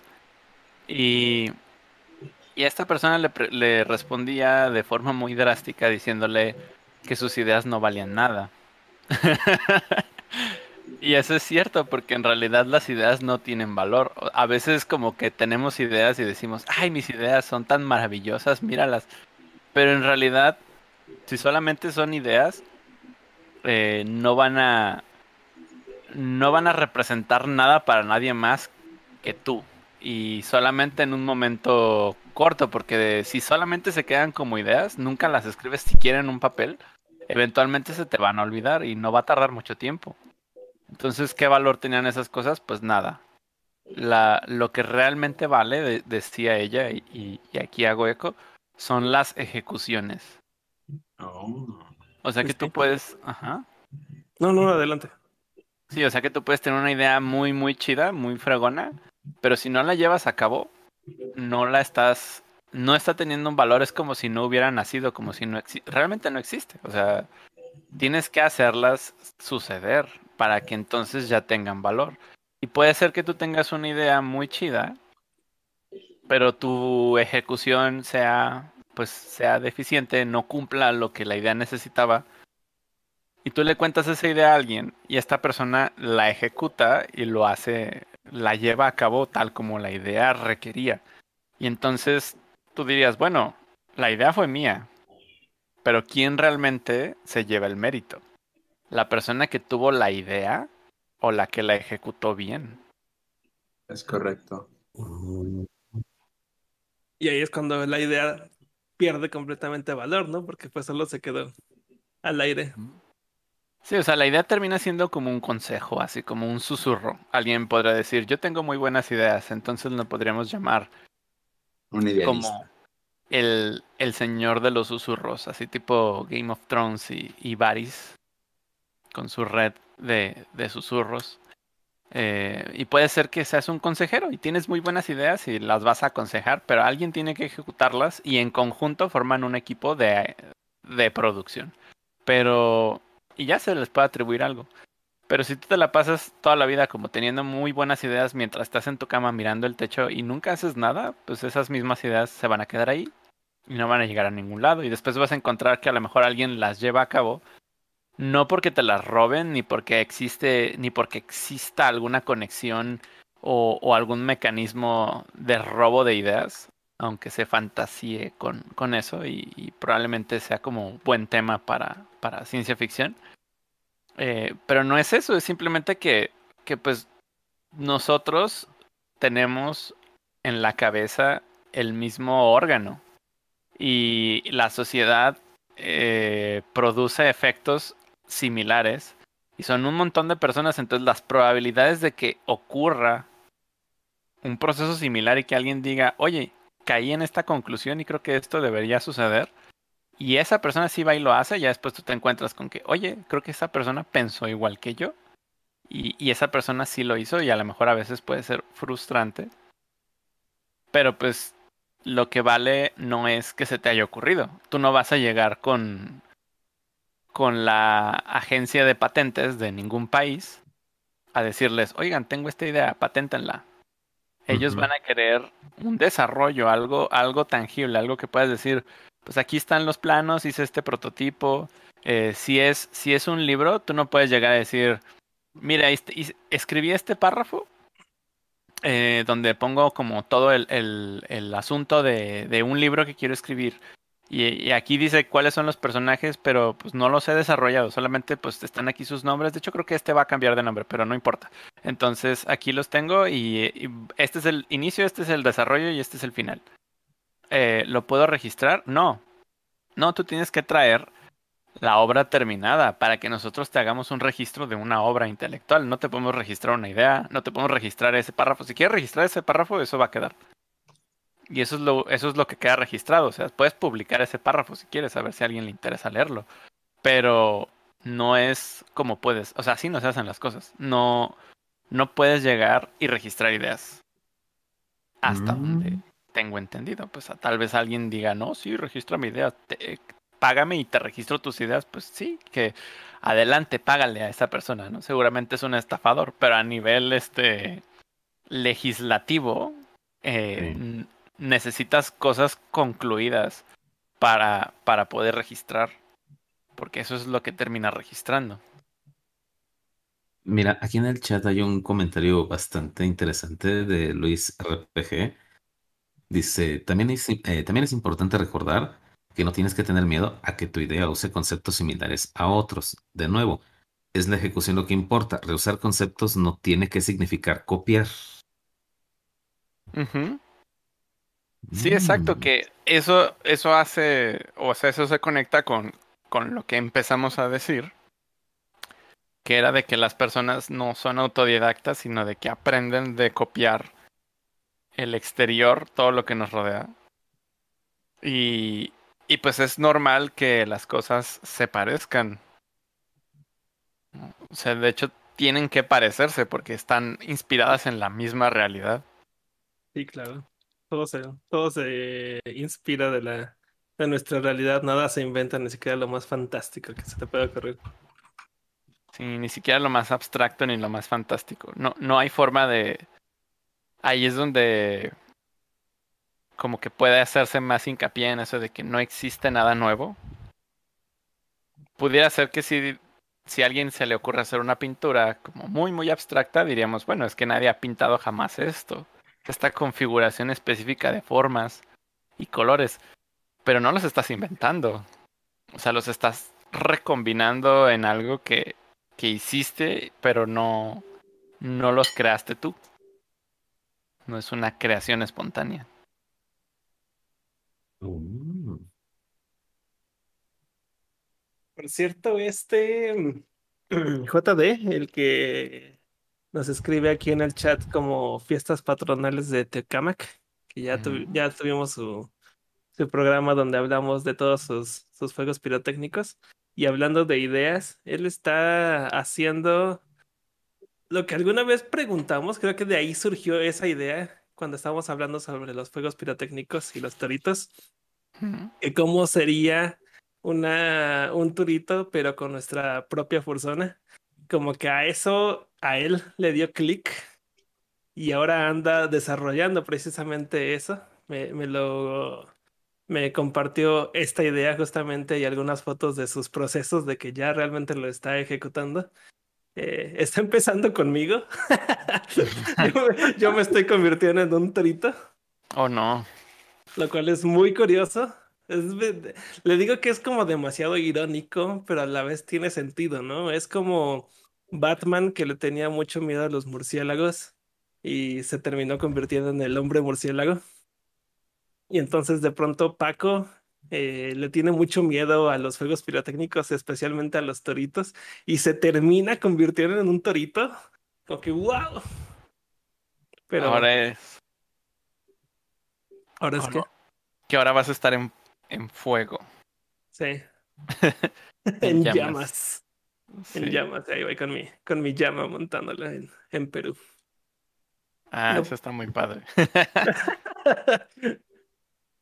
Eh, pero él, él tiene la idea de empezar a ofrecer comisiones precisamente con eso, de si alguien está interesado en tener a su fursona en un torito y después ser incendiada en llamas, lo cual sería como como un performance muy efímero, pero artístico, bonito y tradicional mexicano, pues creo que lo está llegando a ser posible. Sería para hacer la, la versión del hombre en llamas furry. Ándale. Oh, fíjate ahí que. tienes otra idea. Sí, eh, fíjate que esto está chido porque está, o sea, fiestas patronales de cama que, que dices que se, se llama, se llama JD, si no estoy diciendo mal. Sí, o JD. Pues él pregunta como, ah, JD, ay, JD, de Teca, pero bueno. Eh, preguntaba como de, pues si en una convención furry no se pueden llevar fuegos pirotécnicos, es como, pues es que suelen ser bajo techo, o sea, suelen ser en lugares donde no puedes prender nada. Pero sé que hay furries que se juntan para ir al Hombre en Llamas, porque el Hombre en Llamas es como un evento cultural muy loco y muy diverso. Eh, y por ahí he visto algunos que, que sigo en internet que van al Hombre en Llamas y, suena en realidad como, como un lugar muy adecuado para este tipo de cosas, ¿no? O sea, como que hacen fuegos pirotécnicos y cosas como muy performativas a gran escala. Ahí sí podría. Ahí sí podría encajar que tuvieran algún. alguna dinámica de, de estas que se prenden. Sí. Sí, es que sí está como, como muy limitado donde se pueden hacer ese tipo de, de shows y que sean como en un evento furry. Porque creo que ni siquiera, a ver, Apolo, en un campamento eso no se puede, ¿verdad? No, no, no, no. Sí. Ya, ya me lo Bueno. imaginaba. Sí me lo imaginaba. Am, hay, hay una, hay una historia oculta. Este. A ver, de- a- a la, a la nota no Lo voy a oculta. contar. Y lo voy a contar porque lo quiero compartir. Porque sí, no se deben de llevar juegos pirotécnicos al, este, a un campamento. Una vez se les ocurrió llevar este, lámparas este, de ¿De bengala? de, de arroz, no, Ah. papel de arroz. Y en una de esas se les zafó Paco. No, no, no, chicos, de verdad. Fue de las veces que yo he corrido este, lo más rápido posible por conseguir un extinguidor.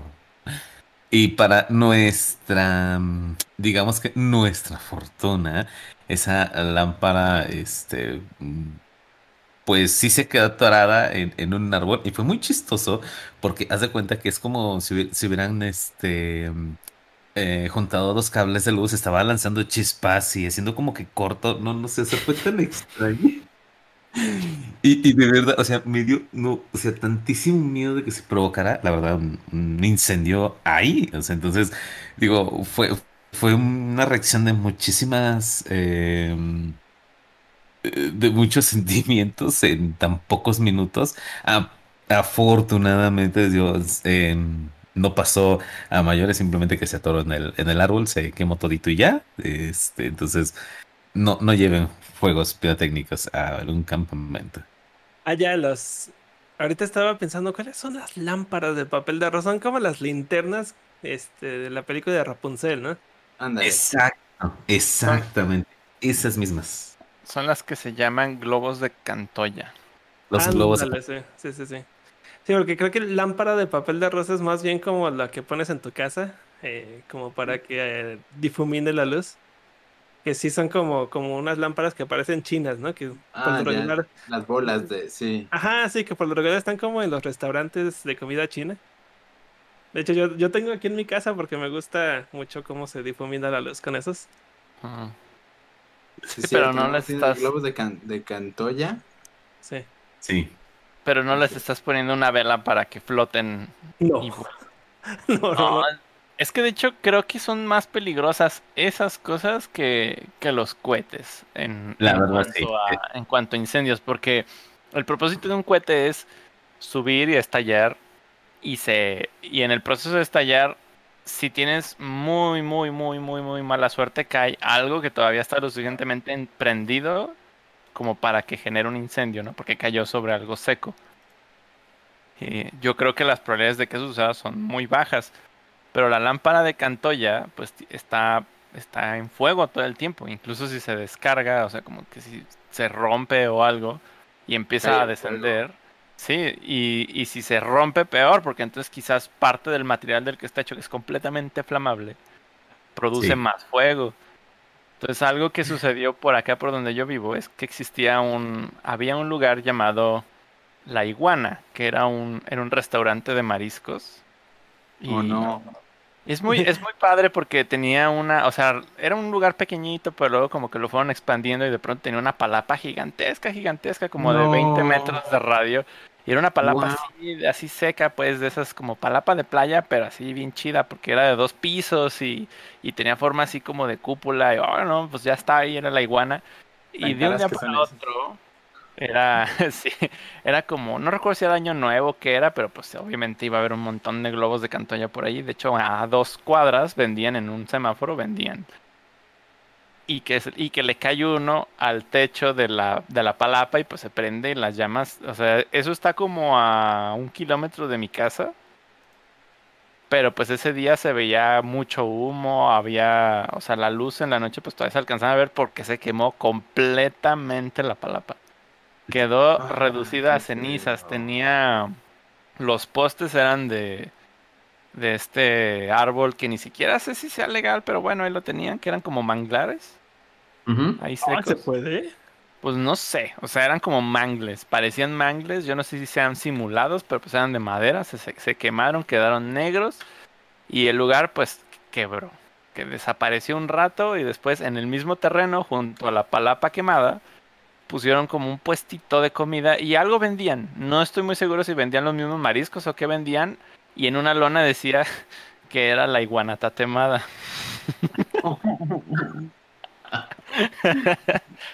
Y así, así se quedó, creo que ahorita ya desapareció del todo, pero Pero, Pero- imagínate qué horrible tú perder todo tu negocio por, por un- una celebración de alguien que se desresponsabiliza de dónde cae su globo.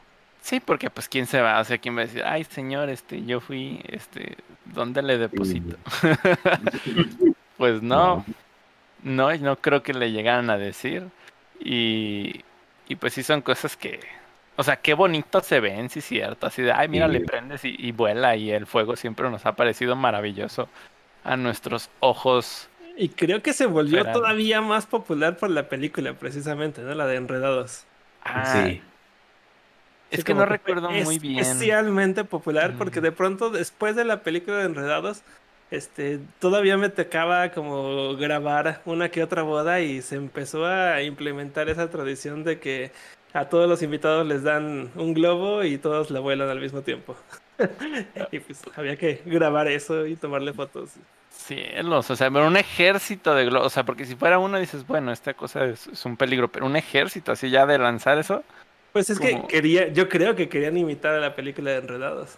Mm, qué, qué Sí, romántico. pero la verdad es que no estiman el peligro que, que existe. O sea, imagínate que algún tanque de gas tuviera una mini fuga y pff, adiós. O sea, No, pues es que Sí, no es necesario. O sea, eh, que esa, esa condición tampoco es tan necesaria. O sea, ¿cuántas personas conoces que tienen su techo lleno de tiliches? Ah, sí. Uh. sí.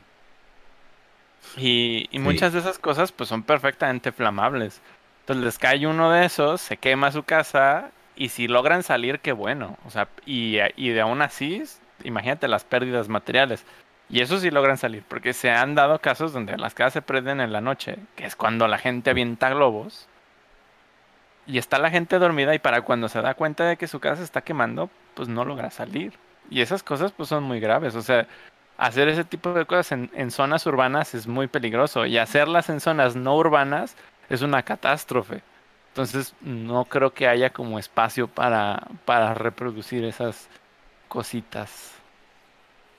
O sea, ni, ni- ni siquiera en el reino este. Donde No. sea que, que fue lo de Enredados. Pues yo creo Este- que si eran nobles es como de, ay, mira las casas de los plebeyos, están en llamas por nuestro amor. pues a ellos que les importa, pero acá, sí. Pues lo- la ventaja de algo que me había platicado JD, o Fiestas Patronales de Tecamac, es que sus, sus fuegos pirotécnicos no son este, contaminantes y tampoco son es, inflamables.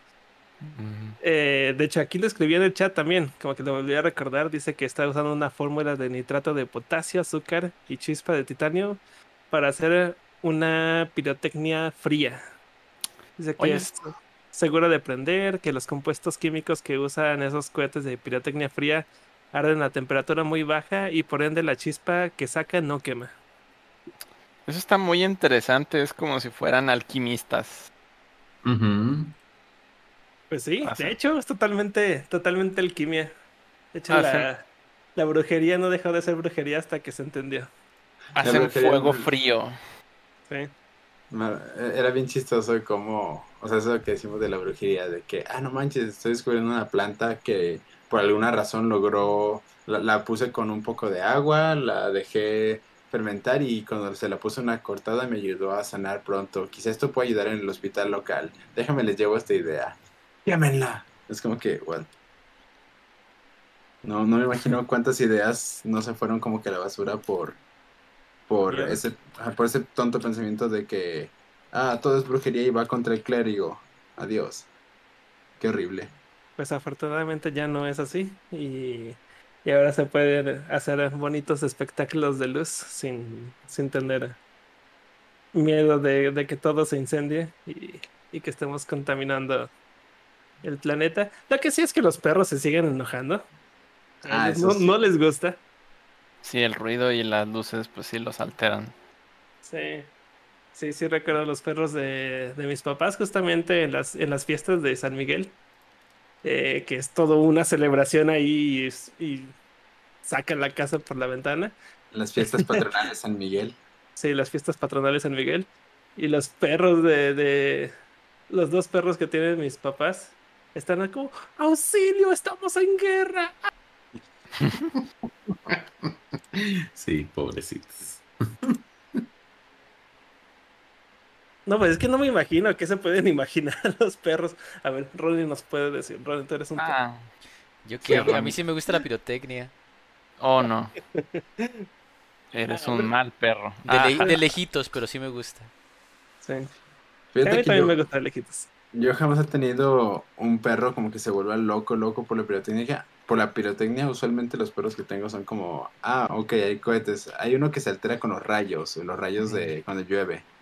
Pero con los cohetes como que, ah, va, pide su cotorreo. Pensé que decir, no, todos los perros que tengo son pirómanos, se la pasan prendiendo las cosas. ¿O no? No, no, pero, pero sí es cierto, los perros reaccionan muy diferente. Mi, mi perrita que tenía, cada que había un cohete daba una vuelta, pero, o sea, como buscando algo. Entonces cuando había lluvia de, de esos cohetes que truenan por montones, la veías como licuadora dando vueltas. Pero no se alocaba tantísimo, pues solo daba vueltas, no se volvía loca. No, no se pegaba ni rascaba nada. Porque hay perritos que sí se ponen tan histéricos que empiezan a rascar cosas o a aventársele algo. Sí. Mi, Sí. Yo tengo una perrita. Se llama Nina y es muy grande. Y, ¿Te parece a Bolt? y parece, es, es, ah, es de la misma raza de Bolt. Y también cree que es un super perro. Pero a veces le tienen miedo a los cohetes y a veces no. O sea, a veces suenan unos muy fuertes y como que pasan desapercibidos, como que dice, hoy soy valiente. Y a veces suenan unos muy lejanos y muy bobos que apenas yo percibo y que de hecho me di más bien cuenta que sonaron porque ella se alteró. Entonces no sé muy bien qué piense, pero lo que yo creo que piensa en mi imaginación retorcida de, de humano es que cree que hay perros explotando. Es que cada que truena un, un cohete de esos es un perro que explotó. Ah, bueno, es que creo que yo le dije, creo que yo le dije alguna vez, como de, "Ve, ¿escuchas eso? Eso que te da miedo son perros que se portaron mal. Qué malo. Sí, ya, entonces creo que se le quedó la idea. y entonces, cada que suena eso, pues es un perro que, que explotó. Entonces los cohetes son como el señor del costal, pero para los perros. Sí, sí, Sí. entonces ellos dicen, ay no, ya empezó. Y quizás yo sea el siguiente. Y por eso Es se el- ponen. Ajá. En vez del boogeyman es el doggyman. Sí, Pobres perros. Pobrecitos. Sí, en general, creo que la razón por la que les altera es simplemente porque es un, un, un fragor. Es como algo que sucede y suena muy fuerte y, y muy lejano y está como encima de todos. Y probablemente lo relacionen con los rayos y la sensación de que va a llover y va a llover muy feo y tú estás en desprotección y tienes que buscar en dónde esconderte. Aún teniendo Pero- techo, cobija y chuto y todo.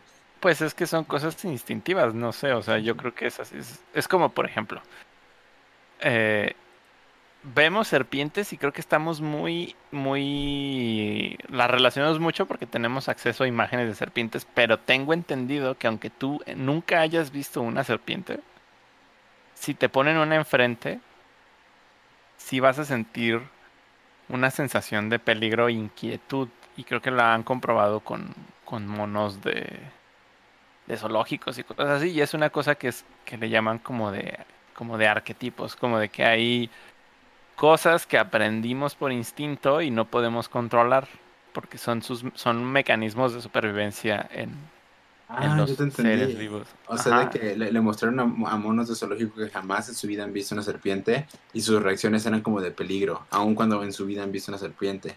Ajá, sí, porque realmente, pues Oh. aunque ellos no, su especie sí, sí desarrolló mecanismos de defensa ante formas que son similares a serpientes. Porque lo mismo Oh. lo comprobaron con eso, o sea, como que había serpientes reales y serpientes falsas y la reacción era similar. Eh, porque son, son mecanismos, o sea, entonces yo creo que los perros quizás tengan algún mecanismo y los perros que ya no reaccionan a eso es porque se les lo superaron. Es como las muelas del juicio o alguna cosa así. O sea, A pero, algunos le salen, a otros no. Pero yo creo que el hecho de que sea tan común sí puede significar que sea una cosa similar a eso que menciono. Ahorita que estás mencionando esto del instinto, del miedo hacia las serpientes, aun si no las conocemos, creo que me empieza a hacer sentido de alguna forma que por qué existen los dragones en diferentes culturas. Entonces no es como que realmente todos, todas las culturas se hayan puesto de acuerdo por inventar a los dragones, sino que realmente en todas las culturas existió como que esa imaginación de un ser superior a nosotros que parecía que era, que era de temérsele, tal cual con la forma de una serpiente. Pero aparte como que la terminan combinando con otras cosas, como por ejemplo está la, la serpiente, siempre tienen garras, entonces este es como si fuera un león o cualquier depredador terrestre y después vuelan como tal cual como un águila, ¿no? Y entonces son como tres cosas que causan este que imponen, pues, que, que, que imponen y entonces de alguna forma el instinto hace que se combinen y que en varias culturas eh, se exi- exista como un ser mitológico parecido de uno de, uno de los otros. Sí, como que es- son la es un collage de las cosas que parecían más imponentes y no son no sé si todas las culturas tenían un dragón o eventualmente los los relacionamos, pero no eran tan similares, porque por ejemplo, a mí se me hace muy curioso que los dragones chinos se parezcan tantísimo, o sea, porque siento que el parecido es exagerado para estar tan distantes con la figura como de serpiente emplumada que, que conocemos de Quetzalcóatl. Ujú. O sea, las similitudes son muy grandes. Y, y si cualquiera de esas dos cosas es considerada un dragón, son bastante diferentes de lo que es un dragón como en la mitología del, pues, del rey Arturo y cosas así, ¿no? Como que esas, esos dragones son, son de una forma y los dragones como chinos y la- las serpientes emplumadas son, son de otros. Así como un dragón largo con plumas. O sea, en ambos casos tienen plumas. Bueno, en el caso chino tiene como escamas, pero también hay como muchos pelos y, y luego están como estos bigotes. O sea, y la forma de la cara es, es muy similar. O sea, es, el parecido es asusta. Es como de, a ver, ¿qué pasó aquí? Eh, y no sé, no sé si es porque hay influencias entre estas culturas que no, cuya raíz no conocemos, pero que sí estuvo ahí presente, o sea, como eslabones culturales. Esa es una, esa es una explicación. la otra explicación que no es, no es nada científica y, y es como... No es nada científica, pero creo que sí hay por ahí algún científico, no me acuerdo si era Roger Penrose o quién, quién diablos, que, que se, se adjudicaba la... exi- O más bien, él, él creía y creía poder comprobar que existía una especie de red entre las conciencias de las personas y que eso precisamente explicaba por qué algunos mitos eran tan similares en culturas que no eran que no eran para nada cercanas y que no habían tenido influencia unas de otras, o sea, como de por qué terminamos desarrollando los mitos tan similares a pesar de, no estar en el mismo lugar. Y pues era como de, pues los sueños están conectados, ¿no? O sea, como que está esa idea también popular de que tú cuando sueñas puedes ir al sueño de otra persona.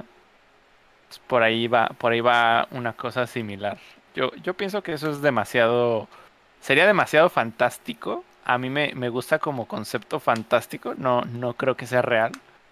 Pero como concepto fantástico me, me gusta y me gusta que, que puedes ver cosas en la realidad que dices, ah, bueno, se explica por esto. Y es como, ah, muy bien, eso, eso le da carnita al mito, pero no necesariamente lo hace real, no lo comprueba. Y una de las cosas que más me gusta que nutren eso es el hecho de que en todas las culturas existe el diluvio universal. Sí, sí, justamente estaba pensando en eso, de, de por qué en todas las culturas existe un cierto tipo de, de diluvio. Que yo creo que la, la que está en, en- descrita en la Biblia ya es como copia de la copia. O sea, sí, se, ba- se basó completamente en otras mitologías que ya, ya hablaban sobre eso. Pero luego es muy raro que en culturas eh, orientales y luego también europeas eh, existiera esa, esa leyenda de la, del diluvio, de la, de la lluvia, pero después llegas aquí a Mesoamérica y varias culturas de aquí, como los aztecas, los incas, los mayas, tenían su versión de, de la, de la gran inund- inundación. Sí, algunos, o sea, como que podrías pensar, ah, bueno, es quizás sucedió, o sea, quizás hay una cuestión eh, climática que arrasó con pueblos en todo alrededor del globo y cada uno de esos pueblos pues escribió al respecto. Y puede ser, yo no sé qué tanto se pueda comprobar, qué tanto se ha comprobado, qué tanto se ha querido comprobar, porque a lo mejor el simple hecho de decir, oye, este, me parece que todas las culturas en sus mitos nos están hablando de algo que sucedió. Eh, muchos quizás sea como de, no, no te estés basando en eso. Eso, eso ni siquiera deberíamos intentar investigarlo porque es una ridiculez. No sé, o sea, quizás eso haya sido un impedimento, pero a mí me parece que, que quizás es posible que no coincidan, o sea, que no refieran como a un hecho real, pero sí a la misma cuestión de que la lluvia, en muchas ocasiones, no en una sola ocasión excepcional, haya destruido las casas de las personas y quedara grabada como una fuerza que es capaz de eh, destruir lo que existe para comenzar de nuevo. O sea que, que cuando las personas pensaran en, bueno, ¿qué cosas reinician eh, las cosas que creamos? O sea, si, lo, si se lo preguntas a cualquier persona hoy en día, va a decir, ah, pues el año nuevo. Este El, inicio de un nuevo ciclo. O sea, ¿qué, es lo que es lo que marca un nuevo ciclo? Pero Sí. realmente casi siempre son, terminan siendo así como ciclos, ciclos de la humanidad terminan siendo tragedias. Sí, sí, pues ahora en nuestras vidas modernas donde sí sufrimos y todo, pero, pero nuestro sufrimiento está acompañado de, de mucha, de mucho ocio y la capacidad de hacer cosas que ni nos imaginamos que las personas de antes no podían siquiera soñar con ello. Eh, Porque antes era como de, no, pues, este, ¿qué vas a hacer hoy? Hoy, pues hoy voy a tratar de conseguir lo que voy a comer mañana, ¿no? Y ahora es, este, pues ahora es más fácil que ni siquiera nos preocupemos por qué vamos a comer, o sea, que nunca pase por nuestra cabeza hasta que tenemos hambre. Y es como de, ah, pues abro el refri y listo. O pido en aplicación y listo. Ajá, y pues nada, antes nada de eso, o sea, te podías morir de un día para otro porque simplemente ya no tenías cómo conseguir nada.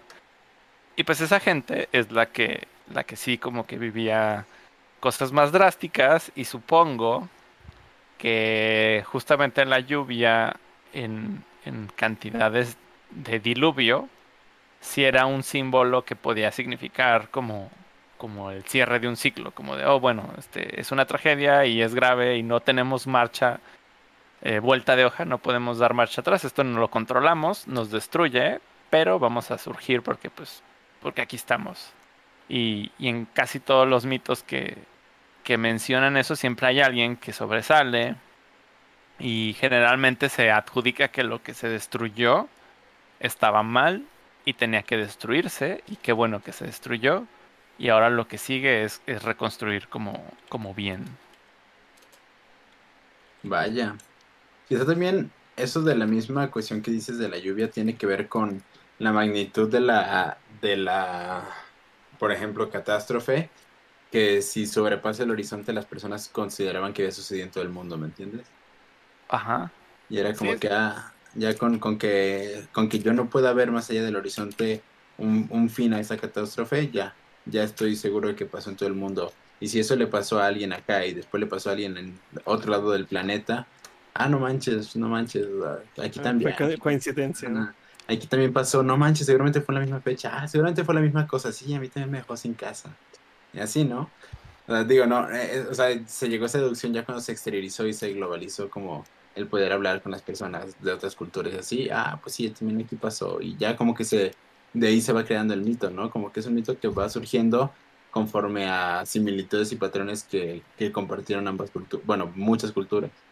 Pues sí, y, y no necesariamente tenía que, que cotejarse entre varios pueblos, porque en realidad los pueblos antes no, no eran tan sociables, o sea, no, no es como Sí, que dijeran eh, de, ah, vamos a, a caminar eh, medio planeta para allá, a ver a quién nos encontramos, o sea, creo que cada quien se quedaba en su territorio y, y no procuraba, eh, ni siquiera probablemente sabía que existiera en muchos casos gente en otro continente. Entonces, pues no creo que estuvieran como comprobando qué tan grande había sido la tragedia. Para ellos eso era todo el mundo y era en su pueblito y listo. Y hasta relativamente poco tiempo, hace poco tiempo, relativamente, pues alguien dijo, ay, mira, aquí est- esta cultura dejó registros de que tenían este mito. O, o, hasta la actualidad sobrevivió el cuento de tal cosa. Y, pues así se puede cotejar como de que, ah, estas personas creían en cosas muy similares. Sí, y además es, es verdad que como humanos se repiten patrones aún viviendo en, o sea, las culturas repetían patrones aún siendo completamente externas o dispersas, entonces pues es fácil darse cuenta que, como decíamos, regresando al, al tema inicial, hay cosas instintivas que, que no necesitan, no necesitan de ser enseñadas. Sí. Y también recuperando temas anteriores sobre las ideas y las ejecuciones. Siempre es como casi una caricatura, me parece chusco y ridículo, cuando se habla como de la invención de la rueda. Así como de que, ay, nos imaginamos como a los cavernícolas así en, en pleno retrato de Pedro Picapiedra como golpeando una cosa hasta que eventualmente tiene forma de, de rueda y dice, oh, esto es muy útil. Y, y pues es muy chistoso, ¿no? Como cuánto tiempo le tomó a las personas hacer eso. Pero es una cosa tan sencilla y creo que se dio en todos lados al mismo tiempo. O sea, no creo que haya habido como una invención de la rueda. Y, y lo que valía no era tanto la idea, sino sino qué hacías con el objeto una vez que lo creabas. La ejecución, a eso me refiero, Mojin, no, no a cualquier otra cosa que estés pensando. Porque los en las culturas de América, las culturas primitivas de América, las culturas originarias, tenían ruedas, existían las ruedas, pero no existían los coches, no existían las carretas, no existía nada que pudiera arrastrar objetos con la tracción de esas ruedas. Mm. Y, y es muy raro, o sea, porque tú ves en los museos que tienen estos juguetes, porque le llaman juguetes, no, no sé muy bien qué sean, no sé si, si tienen claro qué propósito cumplían esos objetos, pero son figuras de, ajá, son figuras de animales en una plataforma con rueditas en las esquinas y uno lo ve y dice, pues es un cochecito. Porque es muy fácil pensar como, ah, pues el zoológico y pones un coche y, y es una carreta y arriba le pones un animal y lo barras. Pero realmente ellos no tenían eso de antecedente. O sea, ¿por qué si no existían los coches y no había nada con ruedas más grande que esas rueditas chiquitas del tamaño de, pues de una ciruela, una guayaba? O sea, esas rueditas era todo lo que existía con forma de rueda y que giraba y que estaba en un eje y que arrastraba algo. Pero no no hay nada más. Bueno, eh, hay otras cosas como, como que rodaban por ahí. No sé, creo que en el juego de pelota eh, donde atravesaban la pelota eran como ruedas de piedra. Sí. Y me imagino que, que algunos otros mecanismos pues hacían ruedas, pero no usaban ruedas para transporte. Entonces son como ideas muy raras porque pues en realidad el, el hecho de inventar una carreta pues sí simplifica mucho el trabajo de, de las personas en el campo. Y la gente que vivía en esas culturas pues trabajaba quizás más por el hecho de no tener un, un carro y, y a pesar de que tenía los recursos para fabricarlo. Solo como que la ejecución no estaba ahí presente. Es, es uno de esos como misterios que, que me, me llaman mucho la atención cuando veo los... mm, pues como los elementos que ponen en los museos. Y sí es bien curioso porque pues este esas esas culturas fueron incluso de años después de, o sea, en, en nuestra era, en nuestra era actual, pero la rueda en otros lados ya se usaba, incluso de en molinos, de- incluso antes de Cristo, ¿no? Que Sí. ya existían molinos y los molinos funcionaban con ruedas eh, y ya se usaban ruedas para poder eh, al menos rodar cosas, ¿no? Eh, no, no tanto como un transporte, como una carreta, pero sí se rodaban materiales. Pero como es que en, en otras culturas no. Sí, o sea, sí es muy raro, o sea, chance y para transportar piedras, o sea, todos estos bloques de piedra gigantescos que se movieron para, pues, ya sea construir eh, pirámides o las mismas cabezas olmecas en el caso de, de estas culturas, pues son bloques de piedra que yo no creo que los transportaran alzándolos sobre el hombro, o sea, muy seguramente sí los rodaban,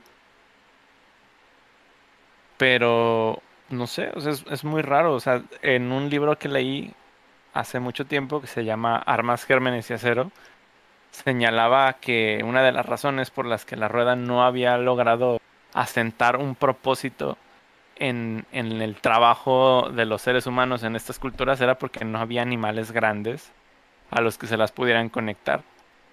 Y, y ellos no querían tal cual como arrastrar esas cosas, o sea, como que veían más práctico pues cargarlas que, que arrastrar cosas con ruedas porque igual no había, no sé, no sé, no recuerdo muy bien la conclusión, porque tal cual no sé si es como de no había calzadas o caminos, pues creo que sí, sí los existían en algunos lugares.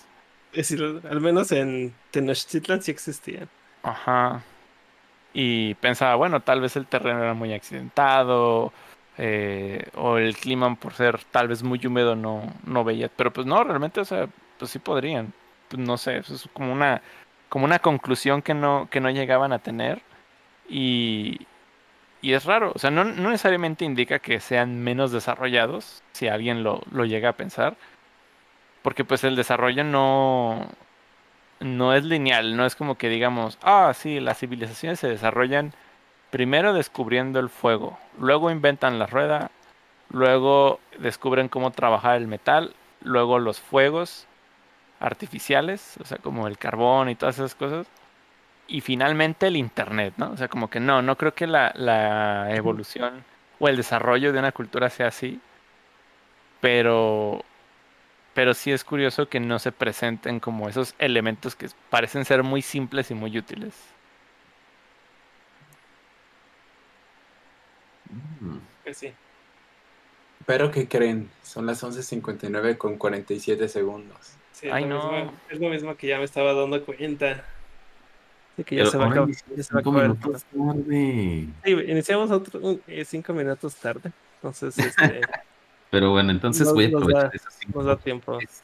Sí, voy a aprovechar esos cinco minutos para hacer una pequeña promoción, porque, bueno, mm, todos los canales que existen Forre han crecido muchísimo, así que en esta última parte del programa queremos recomendarles a que, que vayan a visitar el canal de Wolfok, también el canal de Furry Trash, tenemos también el de Furros Anónimos, Comfort Tag, tenemos uno nuevo que ha aparecido, el Establo Podcast. También no eh, vayan, no me, perdónenme, estoy, que se me la lengua traba.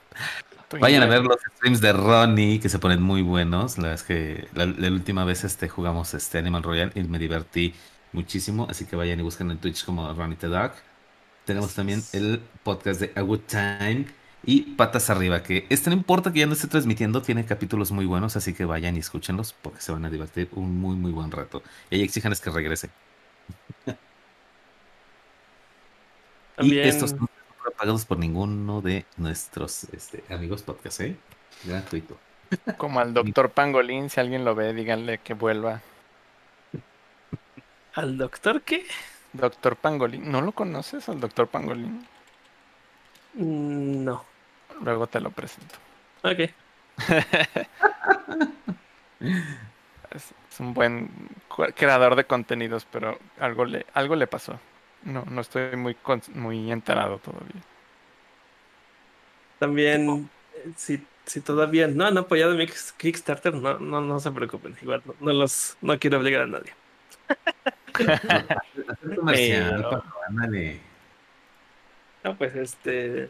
El podcast anterior había ocupado como unos 30 minutos de este programa para hablar de, de este proyecto que, que estoy haciendo, que es el, el cómic de Arte Viro, va a salir impreso.